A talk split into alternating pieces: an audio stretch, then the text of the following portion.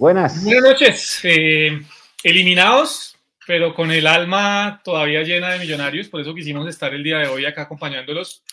Programa 129, live número 129, Alvarito, Mechu, a Nico, a Juli que están por ahí conectados y a los que se van conectando a este live número 129. Muy buenas noches.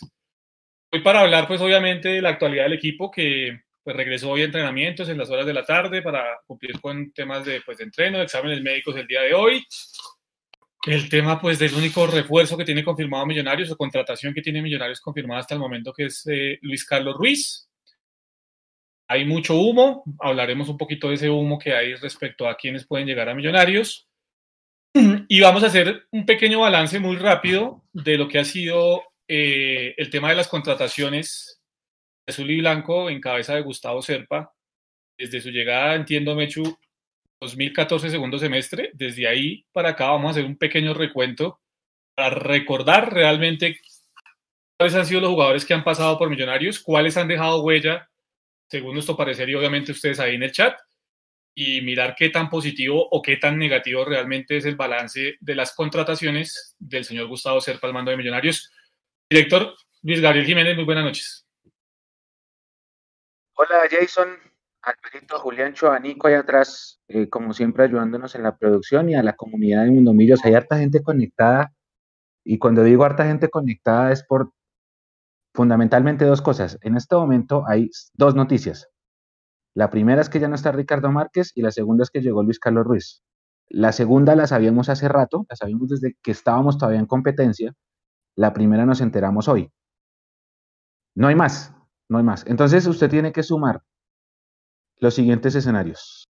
El escenario 1, no hay noticias. Más el escenario 2, lo que pasó ayer en Medellín. Más el escenario 3, la sensación que hay al interior de un gran sector de la hinchada por lo que sucedió y en la espera de nuevos, de nuevos jugadores. Y cuatro, el humo. Entonces eso se suma, se, junta todo y hay un, un ambiente como harto de esta pretemporada, que es muy parecido a como estábamos a principio de año que decíamos se fue Uribe, se fue Giraldo, reemplacen, no hay refuerzos, no sé qué, eh, empieza la pelea entre los que se van a abonar y los que no, que no les patrocinen, que no, no nos abonen, que abonémonos, que no sé qué, etcétera. Lo que pasó ayer obviamente repercute mucho. Ayer a mí me insultaron porque Nacional ganó al Tolima, o sea, como si yo tuviera la culpa de que el arquero del Tolima se haya hecho dos goles. No, no, no, es, no es culpa mía, pero pues me, me llevé mi puteada.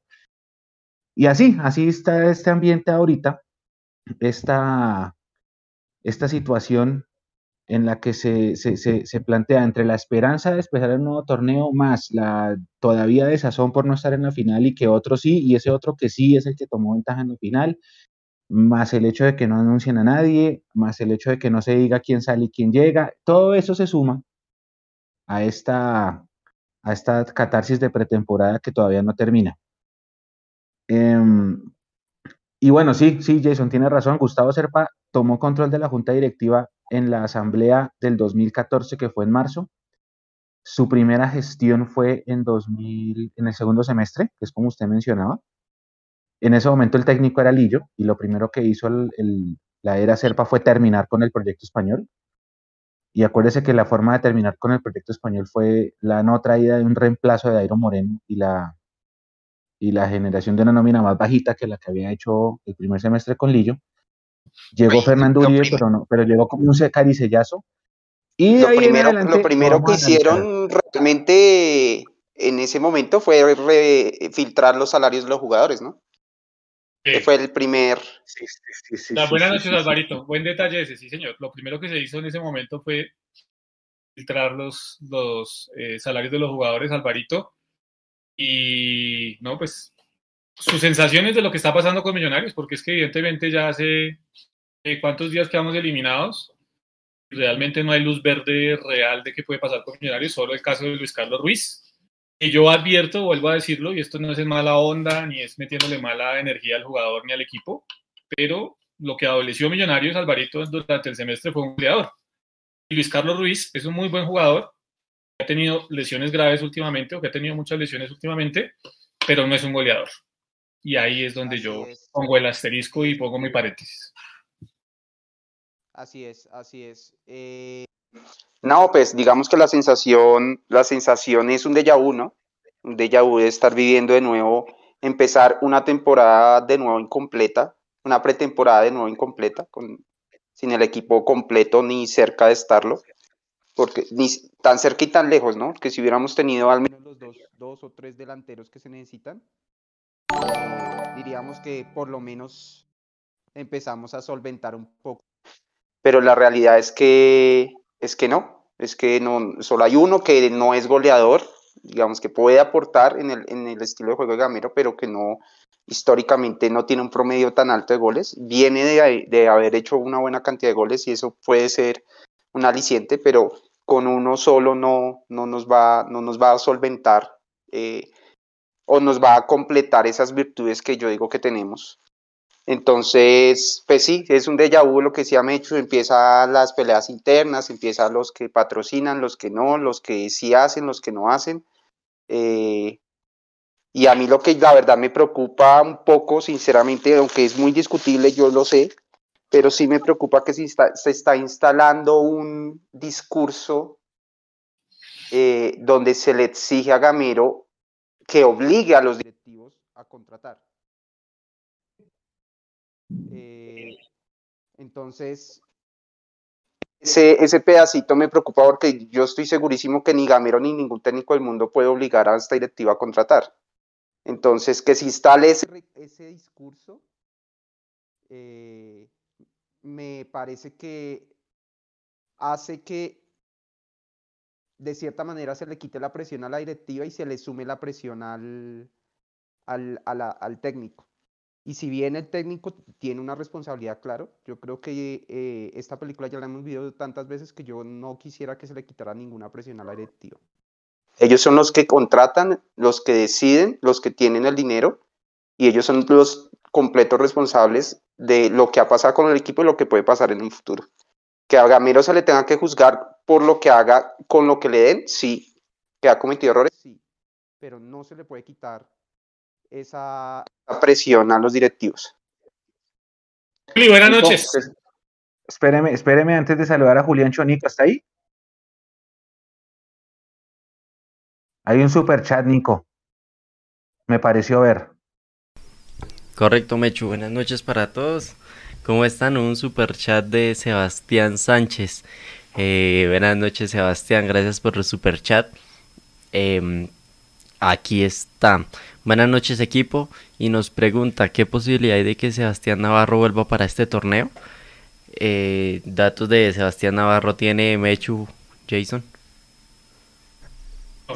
Él, está, él extendió su préstamo con Fortaleza por un año más, entonces yo no creo que vaya a venir, a menos que haya un pedido explícito eh, del profe que obligue a que ese préstamo se rompa seis meses antes. Es la única que yo creería. Ahora sí, Juliancho, buenas noches.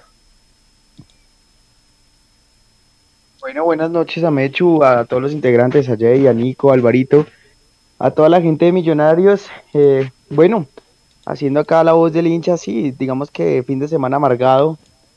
Es difícil ver como el rival odiado pues juega una final y nosotros lo vemos por TV es difícil entender ese, ese tipo de cosas. Eh, lo que decía Jay, e, es difícil entender cómo Millonarios pasa desapercibido, no llegan jugadores. Bueno, ya se fue Ricardo Márquez. Eh, bien ido, que gracias por todo. Eh, siento que Millonarios sigue careciendo de refuerzos, necesita refuerzos para poder afrontar este segundo semestre. Y tras del hecho, pues obviamente, digamos que estamos divorciados otra vez, hinchada, directivos, equipo pues por lo que está pasando con Nacional, además de eso, pues obviamente eh, también es difícil, ¿no? Uno, uno, los que vieron ayer la final del, partido entre Nacional y Tolima, yo siento que Millonarios hubiera podido estar ahí si hubiera tenido un, uno, por lo menos dos refuerzos más, o si quisiera, si, si quisiera Juan Pablo hubiera podido estar en los cuadrangulares. No sé, un equipo como Nacional que no propone, pero se encuentra los goles. Sí, es difícil, es difícil cuando en realidad desplegamos un gran fútbol. Le exijo a, la directiva que ojalá le pueda dar las armas suficientes a Alberto Gamero, que no le gaste probablemente su último cartucho o su último crédito que tiene con la hinchada. Y pues nada, ahí sí como dijo ya iniciando el, programa, ¿no? El amor a Millonarios es único, es infinito y pues pase lo que pase, si es campeón ese equipo o no, pues obviamente aquí estaremos hablando de Millonarios y esperanzados a, lo que se venga en este segundo torneo. Bueno, yo, yo les propongo, Mechu, hagamos la temporada de humo rapidito. Con eso salimos de este tema. Hoy se ha hablado mucho del tema de Cariaco González, jugador del Junior de Barranquilla, que estuvo en el Deportes Tolima con Alberto Gamero. Y se habla mucho de la posibilidad que habría de que Cariaco pues repuntara a Millonarios. Recordemos que Millonarios en este momento en la plantilla tiene tres extranjeros. El costarricense, los dos venezolanos, se le sumaría uno cuarto, que por reglamento está permitido, que sería el Cariaco González. Si fuese verdad, decimos, temporada de humo, ¿no? No estamos diciendo que tengamos mm, o que Millonarios esté muy cerca, ni que realmente sea algo que esté eh, concretándose, sino que dentro de la temporada de humo, de la cual se habla siempre, si viniese Cariaco González, ¿es una buena ficha para Millonarios, Sí, es, es un gran jugador. Es un muy buen jugador de fútbol, es uno de los jugadores diferentes del Junior. No sabía, no sabía que estaba sonando, la verdad me sorprende, me sorprende eso. Yo, de mi parte, hoy me escribieron de Barranquilla y me preguntaron por Felipe Román, como parte de la temporada de hoy. Hoy me preguntaron por él, eh, un colega barranquillero, y al mismo tiempo alguien más me dijo que existía todavía una posibilidad de que sí se renueve ese contrato. Andrés. Con respecto a la situación de Andrés Felipe Román. Sí. No sabía la de Cariaco. Sí, sería un buen jugador. Lo único es que sí, ya toca empezar a jugar. Claro que esto es, nunca nos pasó, ¿no? No vamos acá a exagerar. Nunca tuvimos que jugar con los tres extranjeros. Celis nunca se ganó lugar en la titular, por ejemplo. Entonces, es, es para especificar que si llegar otro extranjero solo pueden jugar tres. Sí, sí, sí. Que este semestre creo que la- muy pocas veces estuvieron Vargas y los dos venezolanos en cancha al tiempo. Pero habría que tener ese asterisco. Hay, hay otra cosa, otra cosa para tener en cuenta y es que seguramente Juan Pablo Vargas se va a perder algunos partidos porque seguramente Costa Rica va a jugar amistosos pre preparación para el Mundial. Entonces él no estaría. Y ahí hay otro tema a tener en cuenta. Esto es un tema que ha manejado el, el amigo Cartucho, que lo, lo veo por ahí en el chat. Un saludo. Eh, pues se lo escuché a él, que ha hecho la tarea juicioso de, de averiguar. Eh, y él lo que, lo que indica es que tiene versiones donde eh, hay que tener en cuenta que para este, este campeonato hay que inscribir 30 jugadores y no 35 porque ya no tenemos torneo internacional. Eso implica que la nómina de por sí tendría que, que, que, digamos, bajar la cantidad de números, de, la cantidad de jugadores inscritos. Es la versión que él tiene. Eh, Ese es un le- gran debate. Yo es le comentaba a él y que, que yo tenía mis dudas, a él de pronto no le gustó mucho eso, pero yo le comentaba a él que no, yo tenía mis dudas porque para mí sería muy, muy raro que hubiera esa, por, por el tema de planificación deportiva, me parecería muy, muy raro que restrinjan a los equipos que, que se ganaron el derecho a jugar una Copa Internacional y por tanto, por reglamento, a inscribir 35 jugadores que por el hecho de que estén eliminados en el segundo semestre tengan que ver cómo hacen para, para reducir la cantidad de, de jugadores cuando ya hicieron unos contratos y, y, y planificaron deportivamente el equipo para tener 35 todo el año. Entonces me parecería muy raro, pero puede ser, puede ser. Yo estoy buscando el reglamento de, de, para la Liga 2 y no lo encontré, Sí, todavía ahí- no está. algo que habría que pedirle eh, es a la gente de la DIMAYOR. Obviamente Héctor eh, tendrá su, su información y hasta no tener otra información, pues obviamente no la podemos contradecir. Pero ahí lo que habría que pedirle a la gente de la DIMAYOR es celeridad en el tema de publicar el reglamento para este segundo eh, semestre. Yo lo que tengo entendido, y voy por esa línea suya Álvaro, es que planificó con 35 jugadores a los que estaban en torneo internacional el año 2022 y no solo el primer semestre. Es lo que yo tengo entendido. Pero, pues obviamente, eh, con la de mayor nunca se sabe. Pues, vean lo que pasó ayer con el tema de Giovanni eh, Moreno y el rollo en el que están metidos ahora con la eh, demanda al partido por parte del Deportes Tolima. ¿no? no deja de ser una sorpresa siempre todo lo que pasa en Di Mayor respecto al tema del reglamento y habría que mirar entonces realmente cómo sucede eso. Y eh, en cuanto a lo que decía Mechu del tema de Andrés Felipe Román, yo tengo exactamente la misma información. También sé que desde Barranquilla están preguntando por él. Sé que aparentemente eh, esa relación o esa frase que dijo Gustavo Serpa en algún momento que no jugaba ni que no volvía a jugar con Millonarios así fuera gratis, parece que ya la están, así como dijo el bolillo, echando reversa de para atrás. Y en caso de que André Felipe Román no concrete ninguna salida al exterior, la primera posibilidad, tengo la misma información, André Felipe Román, es seguir en Millonarios si se da esa posibilidad, obviamente, con los directivos, de restablecer, pues, digamos, esa relación que había y de renovar el contrato. Es la información que tengo yo el día de hoy. Jay, pero, pero yo les pregunto, ¿no? O sea, ¿qué, ¿qué, tan buena está la relación entre Román y los directivos? O sea, ¿sí ha podido mejorar? Porque digamos que esta es información por lo que Román, pues obviamente no viene jugando, eh, obviamente le preocupa el tema de su continuidad y me imagino que quiere revalidar lo que vale y lo que pesa para el fútbol pero en realidad él quiere estar aquí o si hubiera alguna mejor posibilidad sería, porque es que la verdad, yo sí prefiero tener un jugador, prefiero, perdón, no, prefiero tener un jugador que esté 100% enfocado aquí y no que le toque estar aquí. No, Juli, es que, es que usted ya se va al extremo también. Y, yo creo que es que hay que tener en cuenta también el tema de André Felipe Román. ¿no? André Felipe Román es jugador de 26, próximo a cumplir los 27 años, si no estoy mal, Mecho. Y es un jugador que ya obviamente desde su expectativa como futbolista profesional tiene la expectativa, evidentemente, de ir a jugar al exterior. Eso es algo que él se ha planificado y que tiene claro desde hace mucho tiempo. Y es obvio y me parece lógico que un jugador que pues ha hecho la carrera que ha hecho con Millonarios, que ya tiene cerca de 27 años, pues esté pensando en ir al exterior. Usted me pregunta a mí la prioridad del jugador por proyecto de vida, por su corta carrera, por todo lo que le ha sucedido, pues obviamente es ir a, ir a jugar al exterior.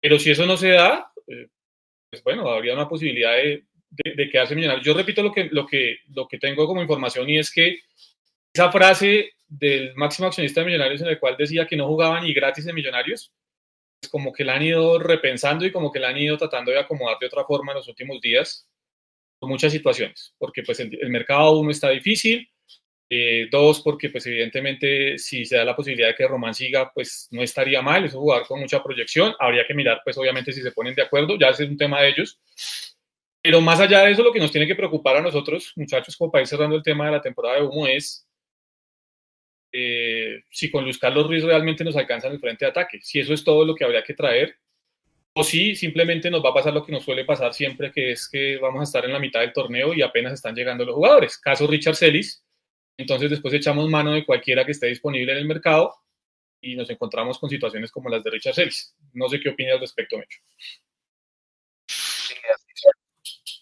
dentro de esa temporada han rotado varias versiones de, una, de un posible interés por Juan Pablo Vargas de varios equipos de México, por ahí llegó de Argentina también, no me acuerdo, bueno, creo que son esas dos. Eh, yo no creo que Juan Pablo se vaya a ir, pero pues esta es parte de la temporada de humo.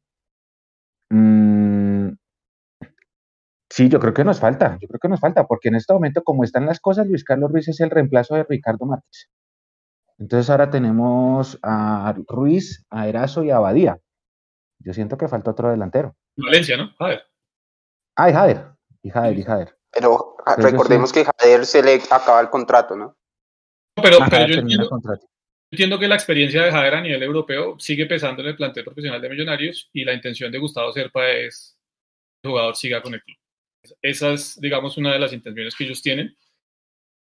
Y, yo estoy por la línea, no sé Alvarito, yo estoy por la línea de Mecho, es evidente que nos sigue haciendo falta. Y esto que solo estamos hablando desde el caso hipotético de que el equipo esté completo tal como está de cara a la temporada, ¿no? Porque es que no se nos olvide que en Europa quedan más de 60 días de mercado para cerrar el mercado de pases. 60 días. Entonces podemos arrancar con un equipo. Alvarito resulta que a la cuarta, quinta fecha se nos pueden ir para Europa algunos. Entonces ahí... Sí, claro, y ese es, ese es parte de la, de la, lo mismo, otro de ya uno, la mala planificación en cuanto a calendario del fútbol colombiano hace que en cualquier momento iniciado el, el torneo eh, salgan, salgan jugadores a Europa, inclusive a, a, México y a, Argentina que, también están contratando, ¿no? Entonces, eso es cierto, eh, está, digamos, esa, ese riesgo, y, y, sin duda sí hacen falta más jugadores. De hecho, el mismo Gamero lo ha dicho que está buscando dos delanteros, solo le ha llegado uno. Y, y la verdad es que sí, digamos, de nuevo, de ya uno se entiende como eh, sabiendo que se necesitaba, porque yo no creo que se hayan, nos hayan eliminado o, o hayamos empatado ese partido con Nacional y al otro día se hayan sentado a mirar qué hacía falta. Yo creo que ellos ya se habían sentado antes, ya habían estado mirando nombres, de ahí que Luis Carlos Ruiz llegara casi que inmediato. Eh, yo no creo que la diligencia les, o sea, me parece absurdo más bien que la diligencia para contratarles haya dado para un solo refuerzo.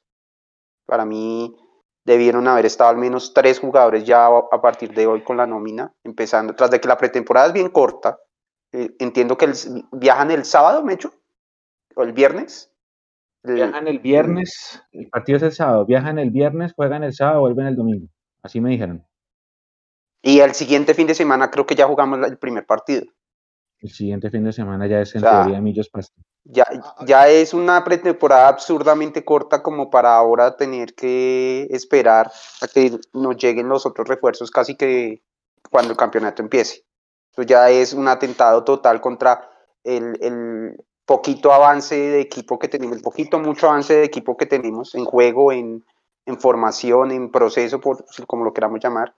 Eh, están atentando contra lo que ellos mismos han encontrado o han armado y están poniendo la cama más difícil. Miren que si uno analiza, hubo un mercado reciente que creo que la mayoría quedamos relativamente satisfechos, tal vez hubo, hizo falta uno o dos, no sé, pero creo que en general quedamos muy satisfechos que fue el mercado de 2021-1, ¿no?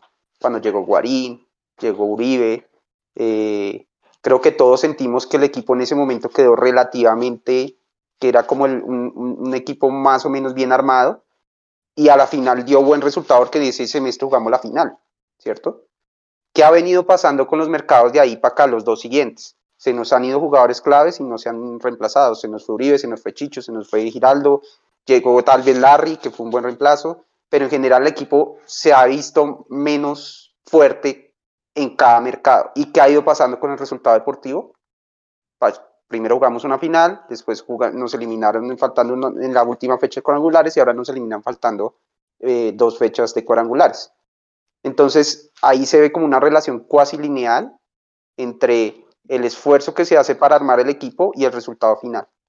Y yo creo que, o sea, eso no, no, no se necesita eh, matemática o ingeniería o eh, administración deportiva de última generación para darse cuenta de, que, de que si este semestre no fortalecemos el equipo y seguimos en esa tónica de irlo desarmando, pues el resultado va a ser cada vez peor, ¿no? Y ya un resultado peor que el que ya hemos tenido, creo que es acabar con lo, que, lo poco que se ha armado. Ahora bien, ya yéndonos a lo que usted hablaba, Alvarito, de lo del, lo del reglamento, que allá, allá nos toca ir a mirar minuciosamente la letra chiquita del reglamento, porque sí, equipo que juega torneo internacional escribía cinco jugadores más. Pero entonces se acaba la final ahorita y antes de que comience el segundo torneo, Tolima va a jugar contra Flamengo los dos partidos. Supongamos que Tolima pierde con Flamengo esos dos partidos. Quiere decir que el único equipo que quedaría vivo, ah, el Cali también creo que juega por estas fechas, por eso canceló su participación en Estados Unidos. Supongamos que el Cali también queda eliminado y que lleguen cero equipos colombianos clasificados para el 10 de julio que empieza el segundo torneo. Ahí eso quiere decir que todos esos equipos tendrán que reducir su cantidad de nómina inscrita en cinco. Es que esa es, es una gran pregunta y como dicen tanto usted como Carto, es un hueco en el reglamento. ¿Qué pasa ahí? ¿Por qué? ¿Por qué lo digo? Porque en este momento estoy viendo la planilla, Millonarios tiene inscritos 36. 36. Entonces están Diego Abadía, sí, Samuel Asprilla, que es sub-19, ahí lo pueden retirar. Omar Bertel, Ramiro Brochero, él es de los juveniles, no ha jugado todavía, no ha debutado, pero ya tampoco es sub-19. Juan Carvajal está lesionado la rodilla, a él lo pueden retirar. Pecam David Castro es sub-19, lo pueden retirar. Está Richard Celis, está Oscar Cortés, está José Cuenú, Juan Camilo García, Andrés Gómez, Edgar Guerra, Diego Erazo, Ginás, Ricardo Márquez, él ya sale, van tres o cuatro. Está Montero, está Alex Moreno Paz, él sí debería quedar porque de pronto tiene oportunidad. Juanito Moreno, Cliver Moreno, debería estar. Andrés Murillo, Luis Andrés Paredes, otro extremo que fue campeón sub-20 que está esperando su oportunidad que cumplió años hace poquito. Juan Carlos Pereira, Elvis Perlaza, Juber Quiñones, Jorge Rengifo, André Felipe Román, Camilo Romero el portero, Ricardo Rosales, Daniel Ruiz, Macalister, Eduardo Sosa, Jader Valencia, Juan Pablo Vargas, Larry, Steven Vega, yo creo que Steven Vega no lo, lo pueden hasta sacar de la lista porque ya este año no juega más.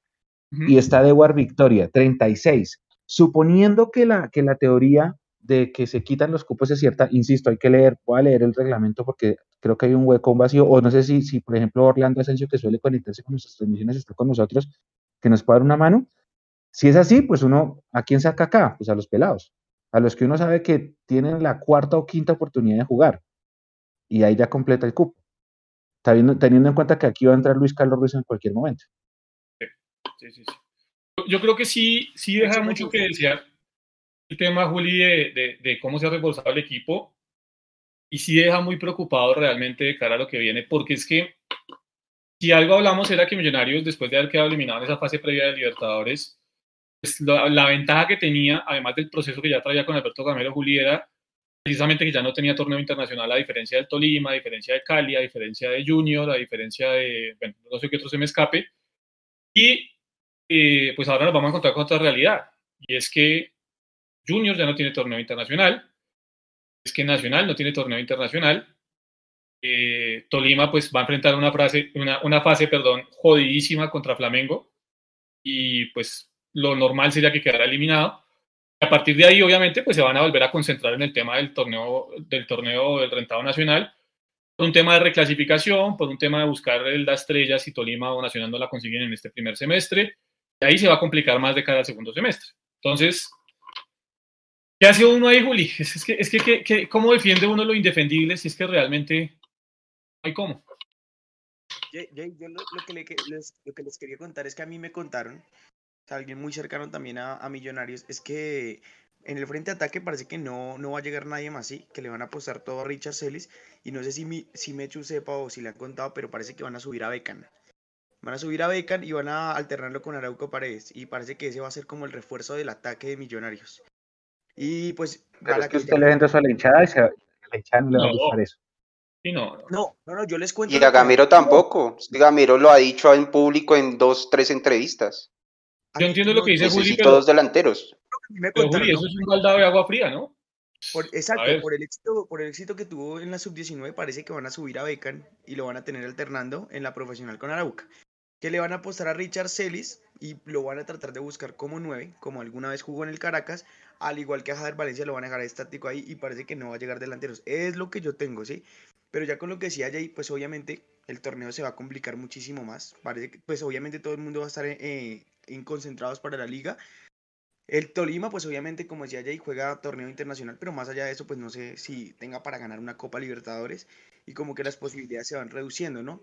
Además de eso, también la- la- la- las carencias de la, de la nómina, pues no sé si Alberto Gamero, pues en realidad pueda suplirlas, que ojalá sí, pues para que nos pueda llevar un campeonato, pero pues el panorama hasta hoy, hasta hoy es gris. Y recordemos que así empezó el año, ¿no? Porque, no sé, ustedes si, si recuerdan, ¿no? Faltaba una semana y todavía no habían, ni siquiera habían anunciado los refuerzos, ¿no? Porque los refuerzos los anunciaron faltando tres días para iniciar el torneo frente al Pasto. Entonces es preocupante. Pero quería comentarles eso y no sé ustedes qué piensen de subir a Becan y pues obviamente yo sé que Millonarios merece mucho más que eso, pero es lo que se está planteando desde adentro. No, yo, yo- pues digamos que son, son, o sea, son consecuentes con su política de subir jugadores y promocionarlos. Está ahí bien.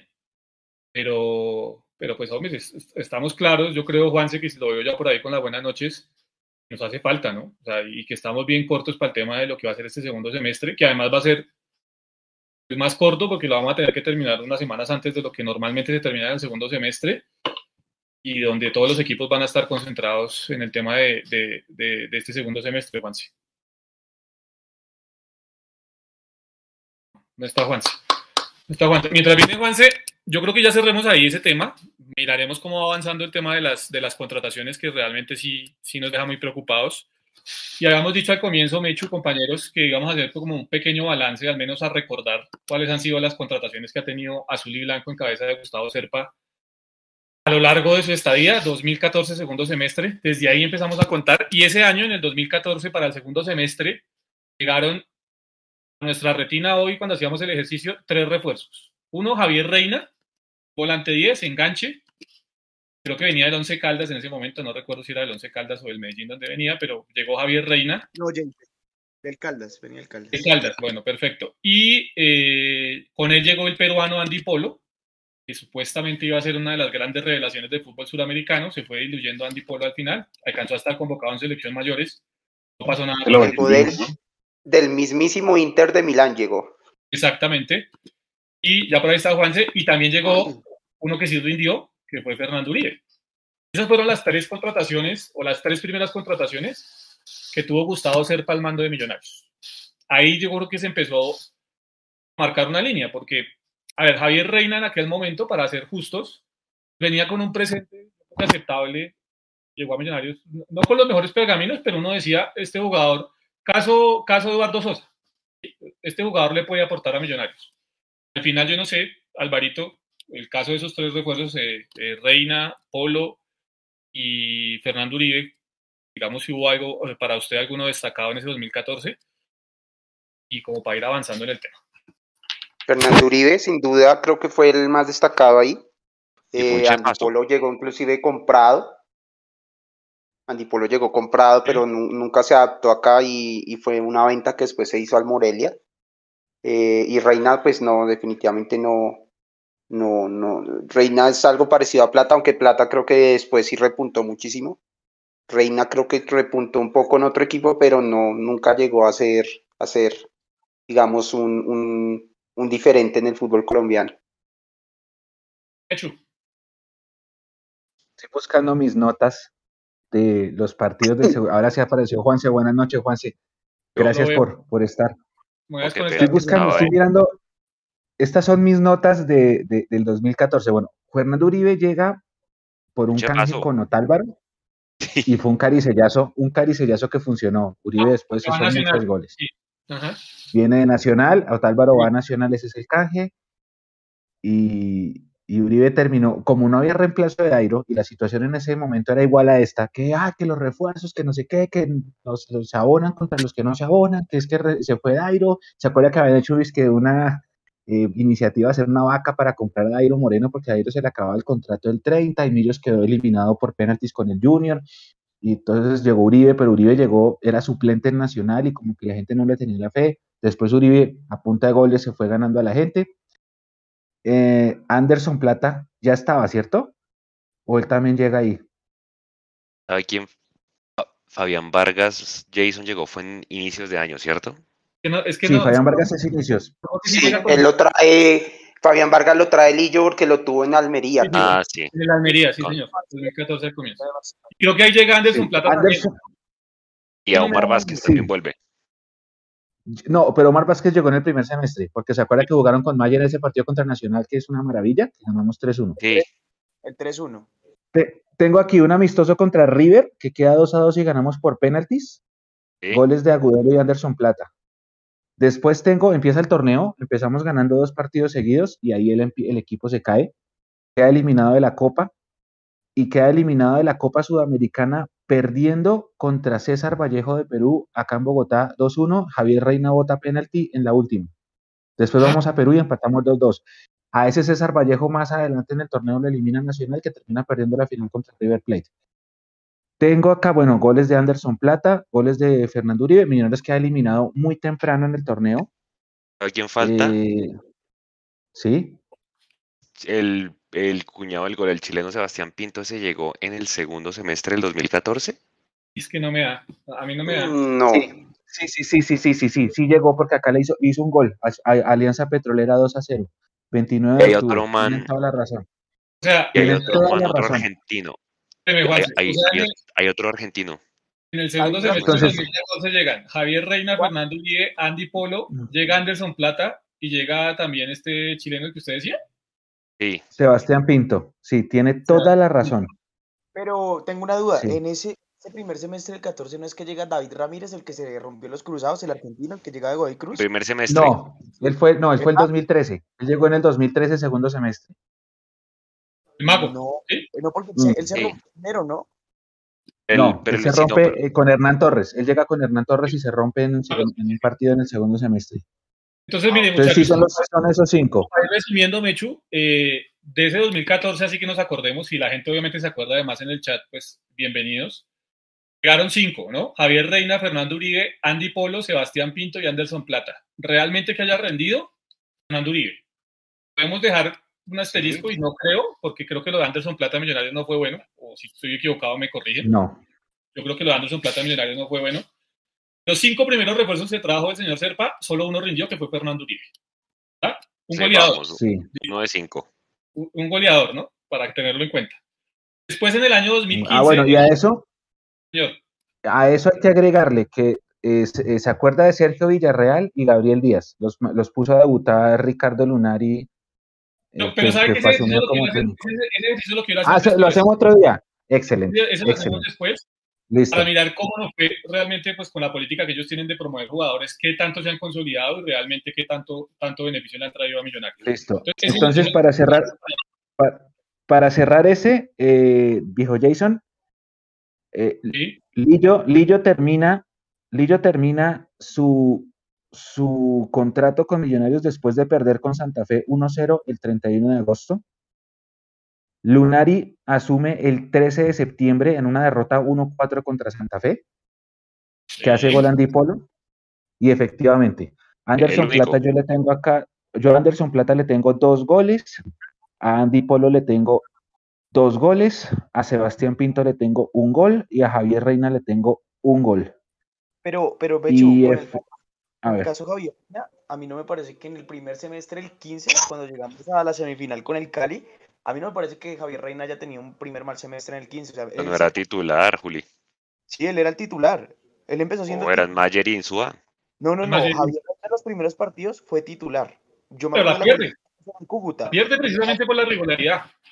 Pero precisamente Lunari se decanta por Insúa, pero personalmente, personalmente a mí me parece que Javier Reina no lo hacía mal en el primer semestre del 15. Es válido, es válido, es válido. Y ya Sí, vamos, ja- Ustedes no escucharon cuando se fue Reina de aquí, se fue para el Colo Colo, que el man lo entrevista y él dice que ya Peckerman lo tenía listo para llevarlo a la selección por su rendimiento en Millonarios, pero con un convencimiento. Sí, lo recuerdo. Pero es que Javier Reina no, no, no, o sea, los primeros partidos yo me acuerdo de la goleada del Cúcuta 4-0 y cuando el equipo de Lunari metía miedo, que empezó con las goleadas, que hacía muchos goles, pero le hacían muchos goles, y ese Millonario sí era muy Javier Reina, pero lo que pasa es que obviamente Federico Insúa, pues, no sé, me imagino que por quilates, obviamente venía al fútbol internacional, por eso terminó ganándose la titular, pero a mí no me disgustó el primer semestre de Reina. Es más, cuando se va, a mí, a mí sí me dolió ese, eh, el que se haya ido porque él tenía mucho para darle Millonarios. E dice la gente, ¿rindió o no rindió Reina? Son gustos, ¿no? Eh, va- eh, vamos, vamos a 2015 entonces, porque claro, Anderson, Pla- el Anderson Plata de hoy, que es ficha clave del Tolima, nada que ver con el Anderson Plata de 2014 No, que estaba recién empezando, que era una flecha y que no tenía definición. Deberían hacerle y algún que- examen o algo a ver si sí es el mismo o, o lo, lo abducieron y No, yo, creo que, en mi opinión, en mi opinión, yo creo que el Anderson Plata que vino era un jugador que todavía no había alcanzado su madurez. La madurez la alcanzó después en Santa Fe, porque en Santa Fe fue campeón inclusive de Copa Sudamericana, y que eso le ha servido para potenciarse y, ser el Anderson Plata hoy del Tolima. A nosotros nos ha pasado mucho eso, que han venido grandes jugadores en una etapa en la que todavía no están maduros y no rinden. Sherman Cárdenas es otro ejemplo. Acá vino, y nadie puede decir que Sherman Cárdenas no es un gran jugador de fútbol, pero cuando pasó por acá, todavía le faltaba. Después se fue a Nacional y ahí sí la rompió, y después fue a Junior y la rompió, etc. Anderson Plata es la misma cosa, y, y así hay un montón de ejemplos que se pueden también... eh, Y, y esto también, me ¿sabe qué, qué pasa? Que es también como rodeen a los jugadores, porque pueden ser jugadores con mucho talento, pero si no están bien rodeados, le sucede esas cosas. Entonces le pasó a Anderson Plata, que ha venido explotando en el último tiempo con un buen equipo, y en el caso que usted pone de Sherman Cárdenas, también cuando fue a Nacional encontró un equipo ya estructurado, completamente hecho, en el que él, pues obviamente, eh, ingresó de muy buena manera y terminó aportándole muchas cosas a ese equipo de Nacional. 2015, vámonos para el año 2015, primer semestre. Regresa Macalister Silva, recordemos que Macalister Silva ya ha estado por allá a mediados del año, de los años 2000, que comenzando la primera década de, de- de este siglo, había estado con Millonarios, eh, después creo que va al Cartagena, eh, después va al Tolima y llega precisamente en ese año 2015, proveniente del Tolima, eh, Macalister Silva, con él llegan Kevin Rendón, el hijo del sanjuanino, el que todos decían, este nos va a solucionar partidos con la pelota quieta, no pasó nada con Kevin Rendón. Llegó Carlos Ramírez, este es el defensa central, ¿verdad? El que está hoy en El de Bucaramanga. Bucaramanga, sí señor, el que está en Bucaramanga hoy.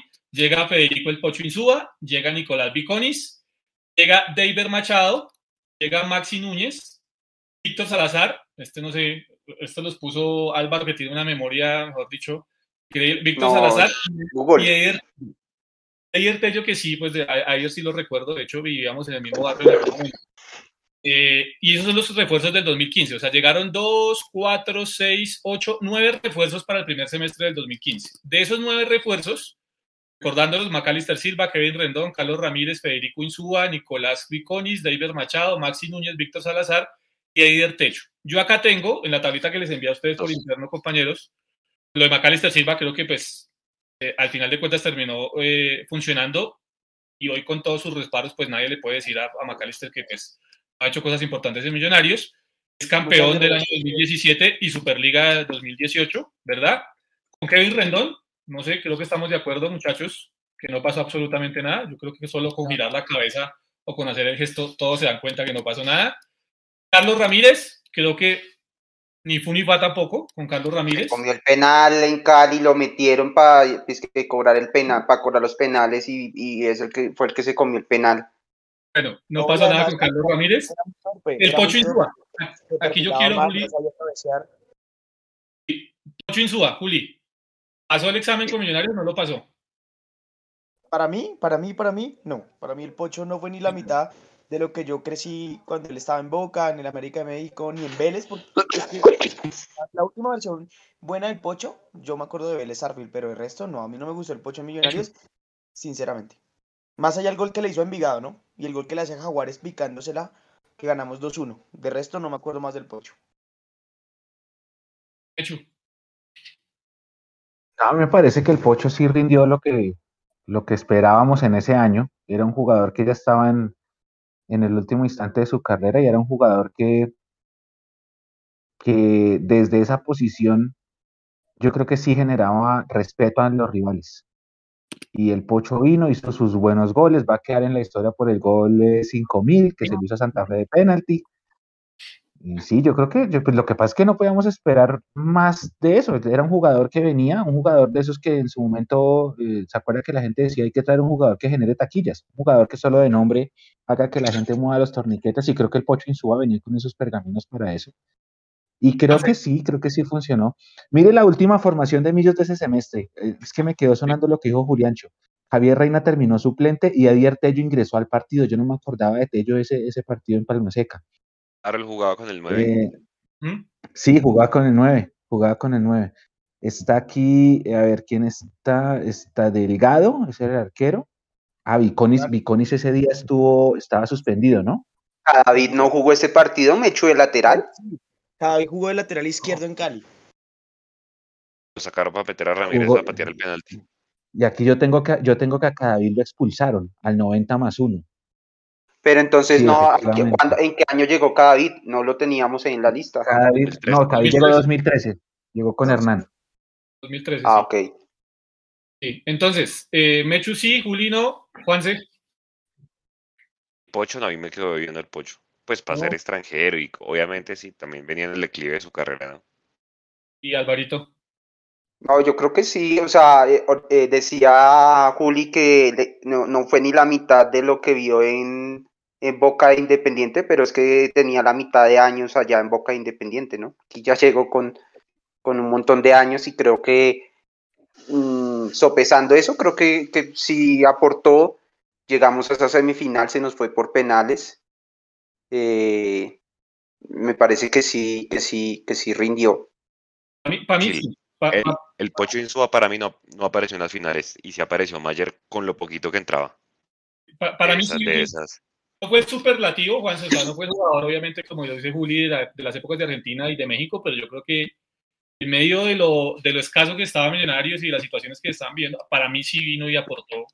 Creo que alcanzó, o sea, con, lo poco, con el poco fútbol que tenía en ese momento, nada por marcar diferencia acá en Colombia. O sea, acá en Colombia marcaba diferencia y eso era lógico. Cada vez que cogía la pelota se sabía que era un jugador que tenía técnica.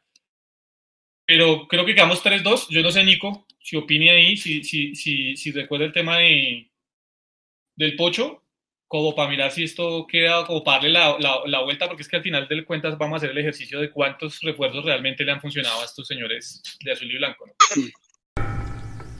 Jason, pues el del Pocho, yo me acuerdo que alcanzó a hacer buena dupla, que, que era, éramos conscientes que era un jugador que ya estaba de salida, que ya tenía su, sus años. Para mí cumplió el Pocho, eh, no sé, adentro, eh, camerinos puertas adentro, ¿qué tal fue el Pocho? Yo creo que también aportó su cuota de experiencia. Eh, yo creo que no, no tengo nada en contra del Pocho realmente. Sí, sí nos hubiese gustado un Pocho más, más rápido, más físico, pero eh, no lo era y más dadas sus características. Eh, yo creo que quiero saludar aquí a los del chat a ver qué, qué apoyo Saludo, tienen aquí. un saludo a Carlos Ramírez, que si le quieren responder a Carlos Ramírez del chat. ¿Está bueno el ref- o sea, preguntarles allá a los del chat, ¿está bueno el refrito o, o está malo el refrito que estamos haciendo? No, y, y recordarles que el objetivo es hacer una retrospectiva para mirar, digamos, cómo ha sido el tema de contratación Ujú. de aquí hasta hoy y más o menos qué podemos esperar para lo que viene, ¿no? Ese es como el objetivo de lo que estamos haciendo. Uno, no- uno no los termina de entender, ¿no? Malo si uno le hace evaluación a los directivos, estamos haciendo un refrito.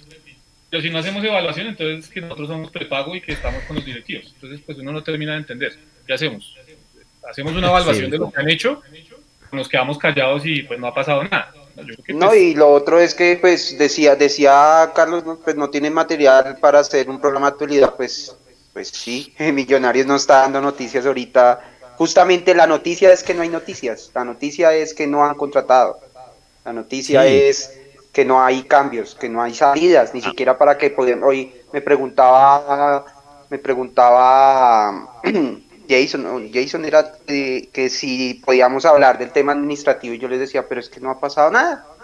Nada diferente a lo que ya esperaban ellos, que era clasificar a cuadrangulares. De resto, no han vendido a nadie, no han traído a nadie, no han dicho nada del nuevo patrocinador. No hay nada. Pues esa es, esa es la realidad que, que hacemos. Sigamos con el 2015. En ese mismo semestre llega Nicolás Piconis, que al final de cuentas termina- Ah, bueno. termina siendo campeón Juanse en el 2017. Pues yo creo que Sí. aquí todos estamos claros de que sí cumplió y de que sí pasó obviamente el examen. ¿no? No sé qué iba a decir Juanse al respecto. ¿Cu- ¿Cuántos al final en el del 2015 uno para ir teniendo acá la cuenta? O sea, El General 2015, yo tengo uno, dos, tres, tengo nueve. Nueve refuerzos en el 2015 uno. nueve. ¿Y que funcionaron cuántos? ¿Por ahí dos? Eh, no, yo tengo No. acá, desde, desde mi punto de vista, ¿no? ya lo debatimos, funcionó Macalister Silva, funciona Federico El Pocho Insúa, para unos y para otros Listo, no. meta el pocho. Nicolás Vicones evidentemente funciona y termina siendo campeón después, eh, un par de años después. El otro que para mí funciona es Maxi Núñez. Al, al término, Sí. creo que en medio de todo terminó siendo aceptable, muy aceptable eh, y rendidor el, el- el- la estadía de Maxi Núñez en Millonarios. ¿no? Eh, 4 de 9.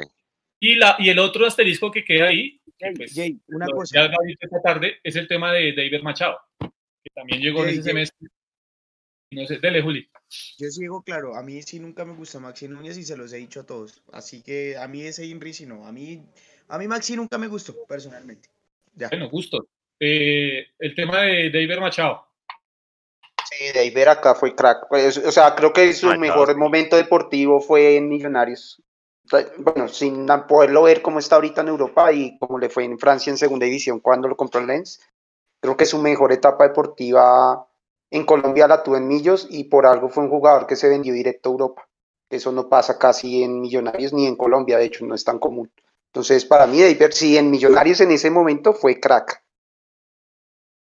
Entonces vamos, nueve jugadores, si metemos a David, si ustedes están de acuerdo, de esa nómina del 2005, de nueve refuerzos le funcionaron cinco. Cinco en el 2015, en el primer semestre, ¿no?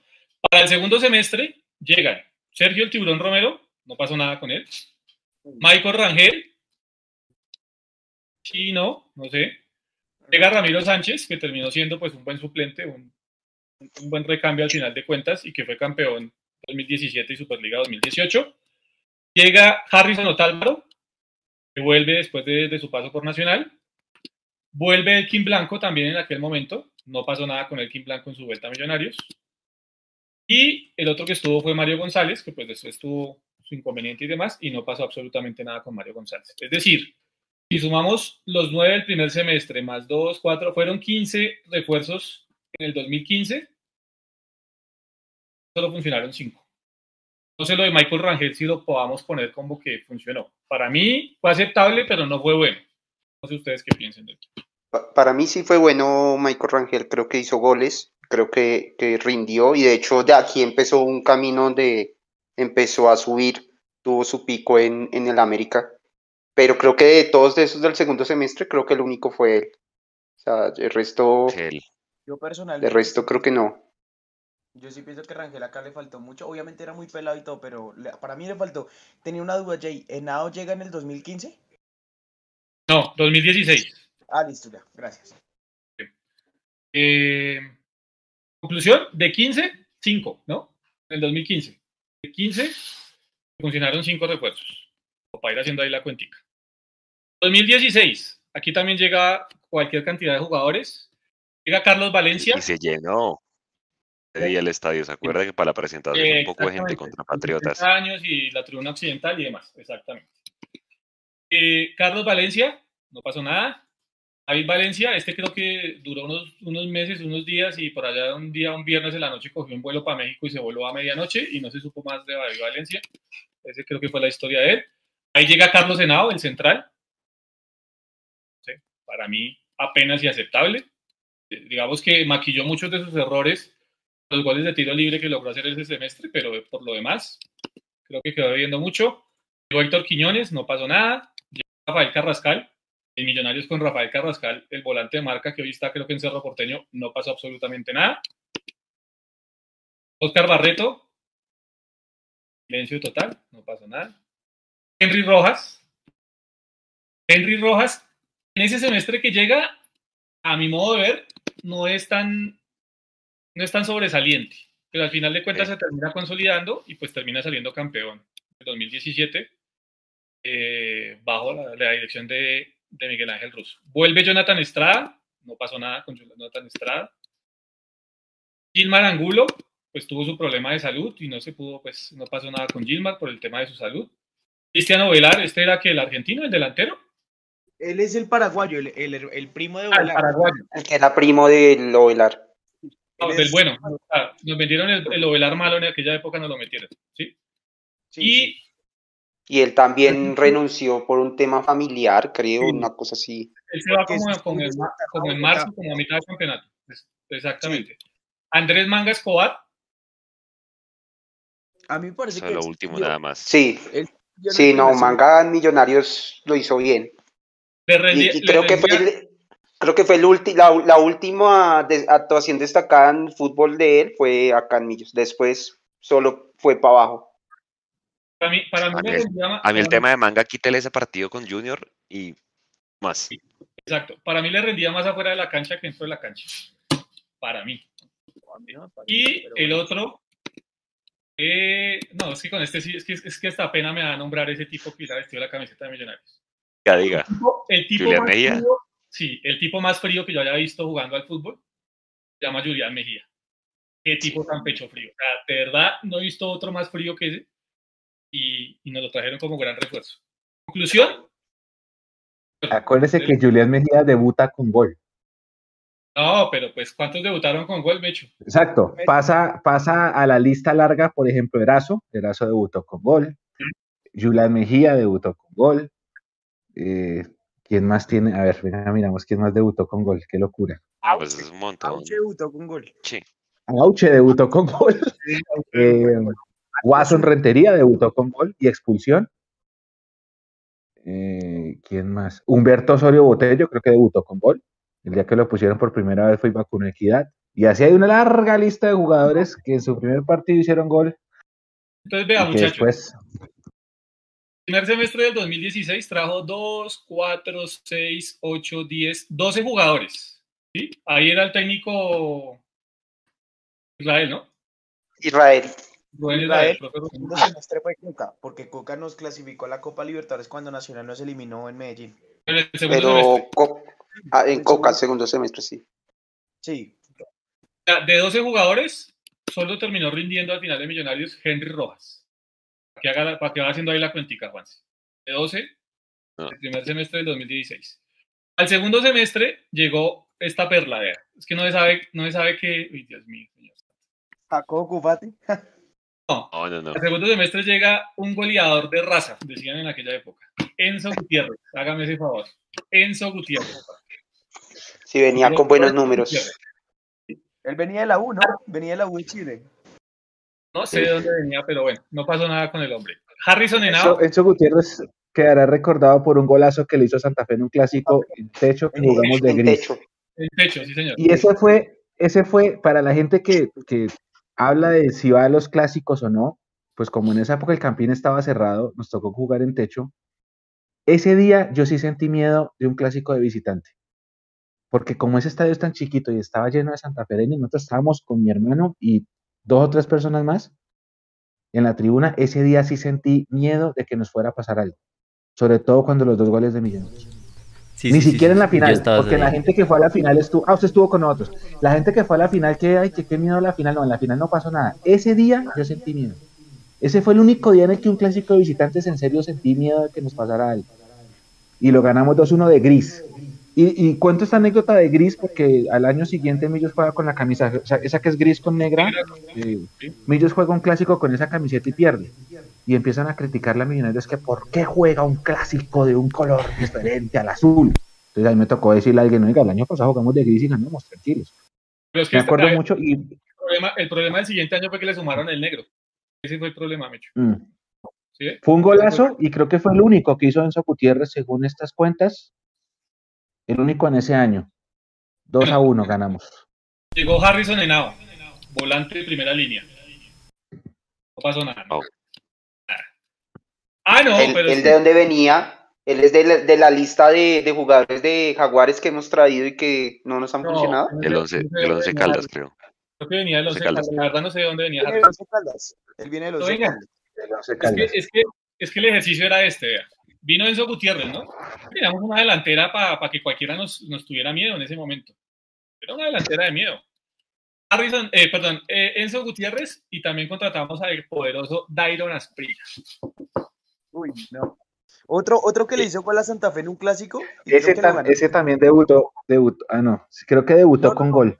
Ese creo que debutó con Ese- gol, sí. Sí, No, A debutó con gol. Le ganamos a sí Santa le fue Fe bien 1-0. en, en la MLS, sí le fue bien un par de temporadas. Muy Pero bien. lo, hizo- lo único Pero que no hizo acá fue el gol a Santa Fe con el que le ganamos. De resto no hizo más. Dairon Asprilla. Sí. Bueno, aquí pues un, un- uno, uno que sí nos dejó buenos recuerdos, Iron del Valle, ¿cierto? que fue Ah, no, campeón lo amo. después. Sí, lo amo. Y en ese mismo semestre, en el segundo semestre, volvió Pedro Ahí llegó. Iron. Sí, ahí llegó, ahí llegó Iron. Llega con Enzo, con Dairon, con Harrison Henao y también vuelve en ese momento a Millonarios Pedro Franco. La verdad, pues en el segundo paso de Pedro Franco con Millonarios, pues no fue bueno, hay que decirlo. Ah, Entonces Ah. decimos que de 12, 14, 16, 17 jugadores del 2016, dos sacaron la cara, que son Henry Rojas y Iron del Valle. Para que lleve la cuentica. Ujú. 2017. Ahora, hay que, hay que decir, hay que hacer también una salvedad. Hay que, hay que hacer una salvedad. Para cuando llegó Iron del Valle, ninguno de nosotros imaginó que Iron del Valle fuera a hacer la cantidad de goles que hizo con Millonarios. No, yo, Seamos- yo sí pensé que era buen refuerzo, la verdad. Yo sí. Yo también, Porque porque Sí, venía de porque venía de venía goleador América siendo goleador. Sí, había marcado como 50 goles, literal, en Sí. América. O sea, él, Sí, para yo mí sí, él sí llegó bien. Yo, yo pensé que yo sí le tuve fe a Iron desde el principio porque Pa- llegó con mí- muy buenos números eh, del América. Ahora, en mi, en mi en mi contra tengo que decir que también le tuve eh, fe a Enzo por lo mismo, Uy. porque venía con buenos Ah, números de Chile. No, a mí De- que de- me entonces, debería pues, pagar la sorprendió cámara. Después de decir eso, debería pagar la cámara. bueno. No, a, A ver, a mí, estamos- ambos Harrison venían con buenos números.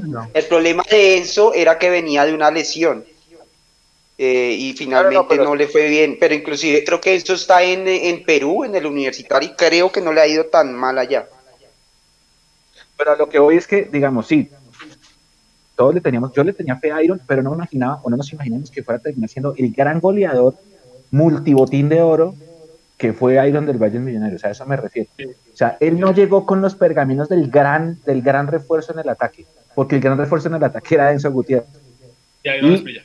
En- en- exacto. Y en medio de ese otro volado, Iron termina siendo un gran, gran jugador.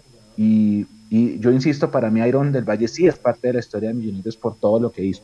Solo que en ese momento no se le, nadie pensaba que fuera a generar esos números, esos récords, y los títulos, los botines de oro, etc. A eso voy. Listo, ponle cuidado. Para mí el año, en mi concepto que mejor se ha, se ha contratado, Jason, desde el punto de vista de experiencia. Dele, Nico. antes, antes de que se pase al, al 2017, eh, saludar aquí a los que están en el chat, a Cartucho, a Natalia Martínez, que está bien activa el día de hoy. Por ahí vi que estaba Andrés García. Un abrazo para Andrés García. Un saludo, Andrés Leighton, David Alejandro Gómez, Carlos Cerón. Están súper activos aquí también recordando los, las contrataciones que ha hecho Azul y Blanco.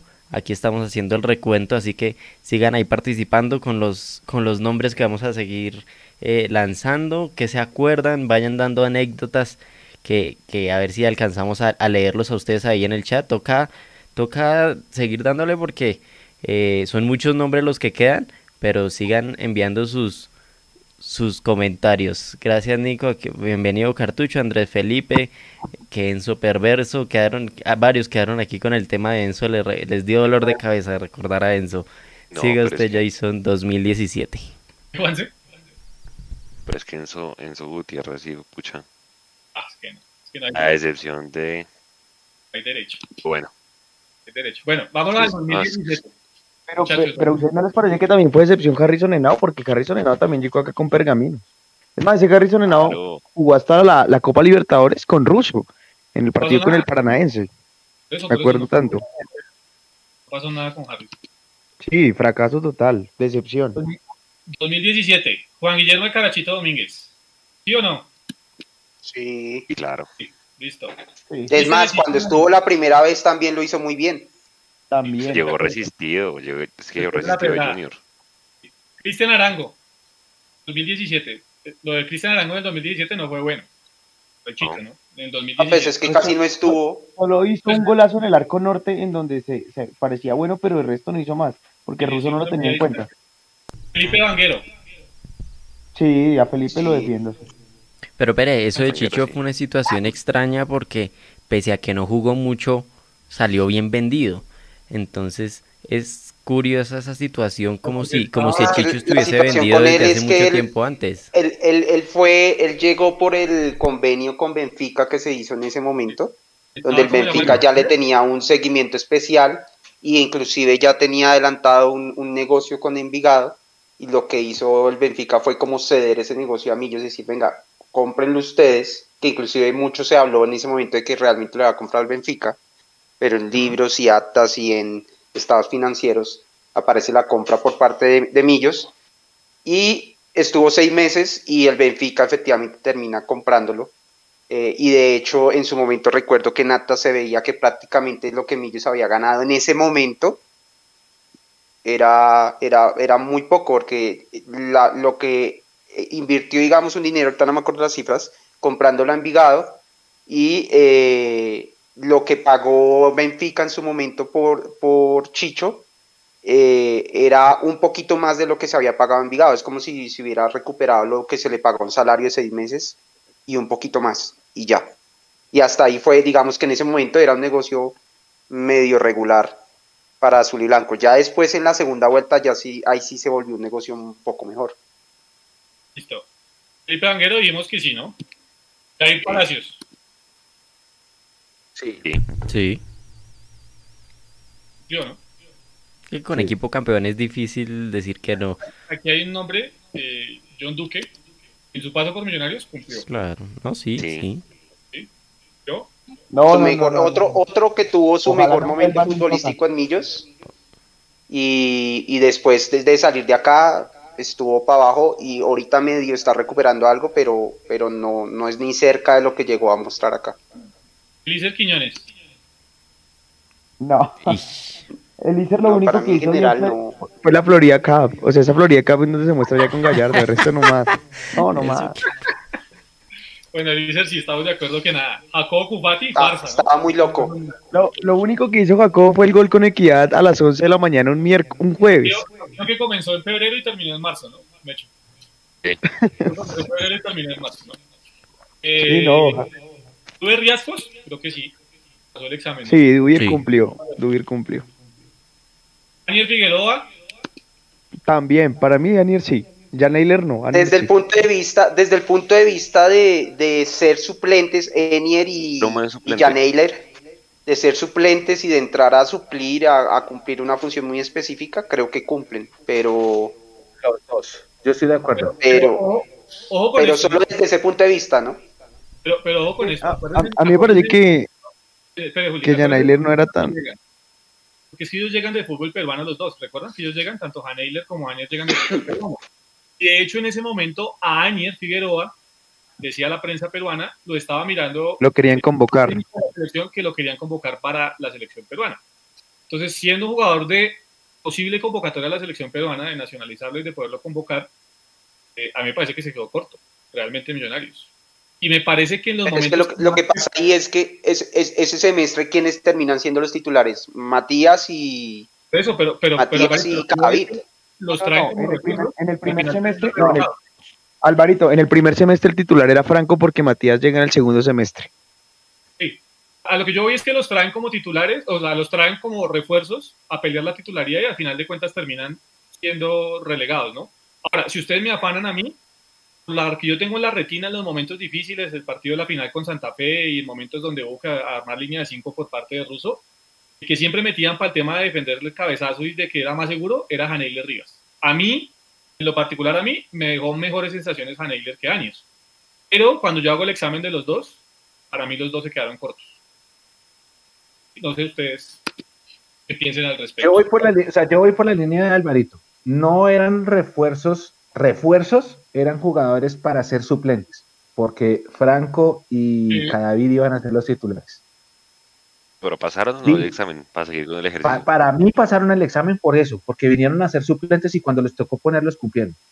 Alvarito Sí, sí, no es lo mismo que, que no sé, que, que, Para- que Dubier. Dubier vino a hacer un refuerzo de peso en el plantel y terminó, a mí, yo tal extraño. Y este semestre sí que no hizo falta. Pero ellos dos, al papel que llegaron, para mí cumplieron. Y sí, fal- y falta Alexis Zapata. sí, y Alexis Zapata, que fue el otro, ¿no? Llegó, que no pasó nada. Pero Alexis Zapata no llega para el segundo semestre también. No, no, no. Él llega, él llega comenzando la temporada. Ah, no, entonces no, también rajado. Pero en el tema de los, de los centrales. Janeiler y Anier, yo sí estoy de acuerdo. O sea, ellos eran suplentes porque sabía que Franco y Cavit iban a ser titulares. Y cuando llega Matías, también, o sea. Pero a mí no me parece que Anier, eh, en especial Anier, porque Janeiler sí no me gustaba, pero Anier no me, no me parecía que entraba tan mal, ¿no? Me parece que era muy, fo- era muy fugaz, ¿no? Entraba a todas las, a, a todas las jugadas en ve- con vehemencia, pero no me parece que hubiera sido mal suplente. Listo. Segundo semestre. Javier Valencia, Uy, no. Sebastián Ayala. No pasó nada con Sebastián Ayala. ¿Cierto? Robinson Aponzá. No pasó absolutamente nada con Robinson Aponzá. Un gol con. Él, él hizo un gol al pasto en el. Faltando, faltando dos. No. Fue un Asistencia, gol sí, pasto que, que le quedó de. Ah, una asistencia, fue una asistencia, sí, señor. Que faltando un minuto para que se acabara el partido y, y que hubiera podido significar otra vez entrar en crisis ese semestre. Es lo que me Y el- acuerdo de Aponza.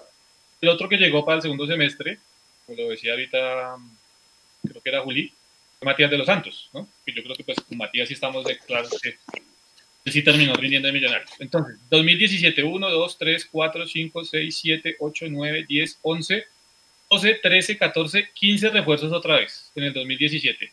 ¿Cuántos Vendieron pasaron? 1, 2, 3, 4, que nos pusimos de acuerdo todos, ¿no? 5, 6. 6 de 15 en el 2017. ¿Listo? Y viene, la- viene el año bonito, el año de la en, año de los 6 millones de dólares. en el año de los 6 millones de dólares y de la Superliga en el Atanasio. Llega Roberto Velar. No sé. A mí, más allá de ese partido en Medellín, y pues que aportaba en el circuito de juego, evidentemente, a mí me quedó viendo mucho Roberto Velar. A, a mí particularmente. Pero Para, grande la, para mí que me Ahora, las lesiones no lo dejaron, ¿no? Estuvo para lesionado. mí que me dé un título, para mí que me dé un título frente a esos en Medellín, ya, listo. Listo, Para uno. mí pasa.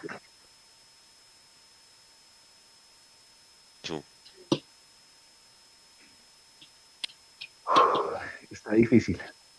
Eh, y se, se anotó un casale ahí, el Mecho. Uf, No, no, para No, mí, para a mí mí se alcanza a cumplir. para mí se queda. Aquí, por ejemplo, dice Gabriel Chávez, solo por el doblete me cumplió Velar. Eh, Iván Darío Cerón dice cumple.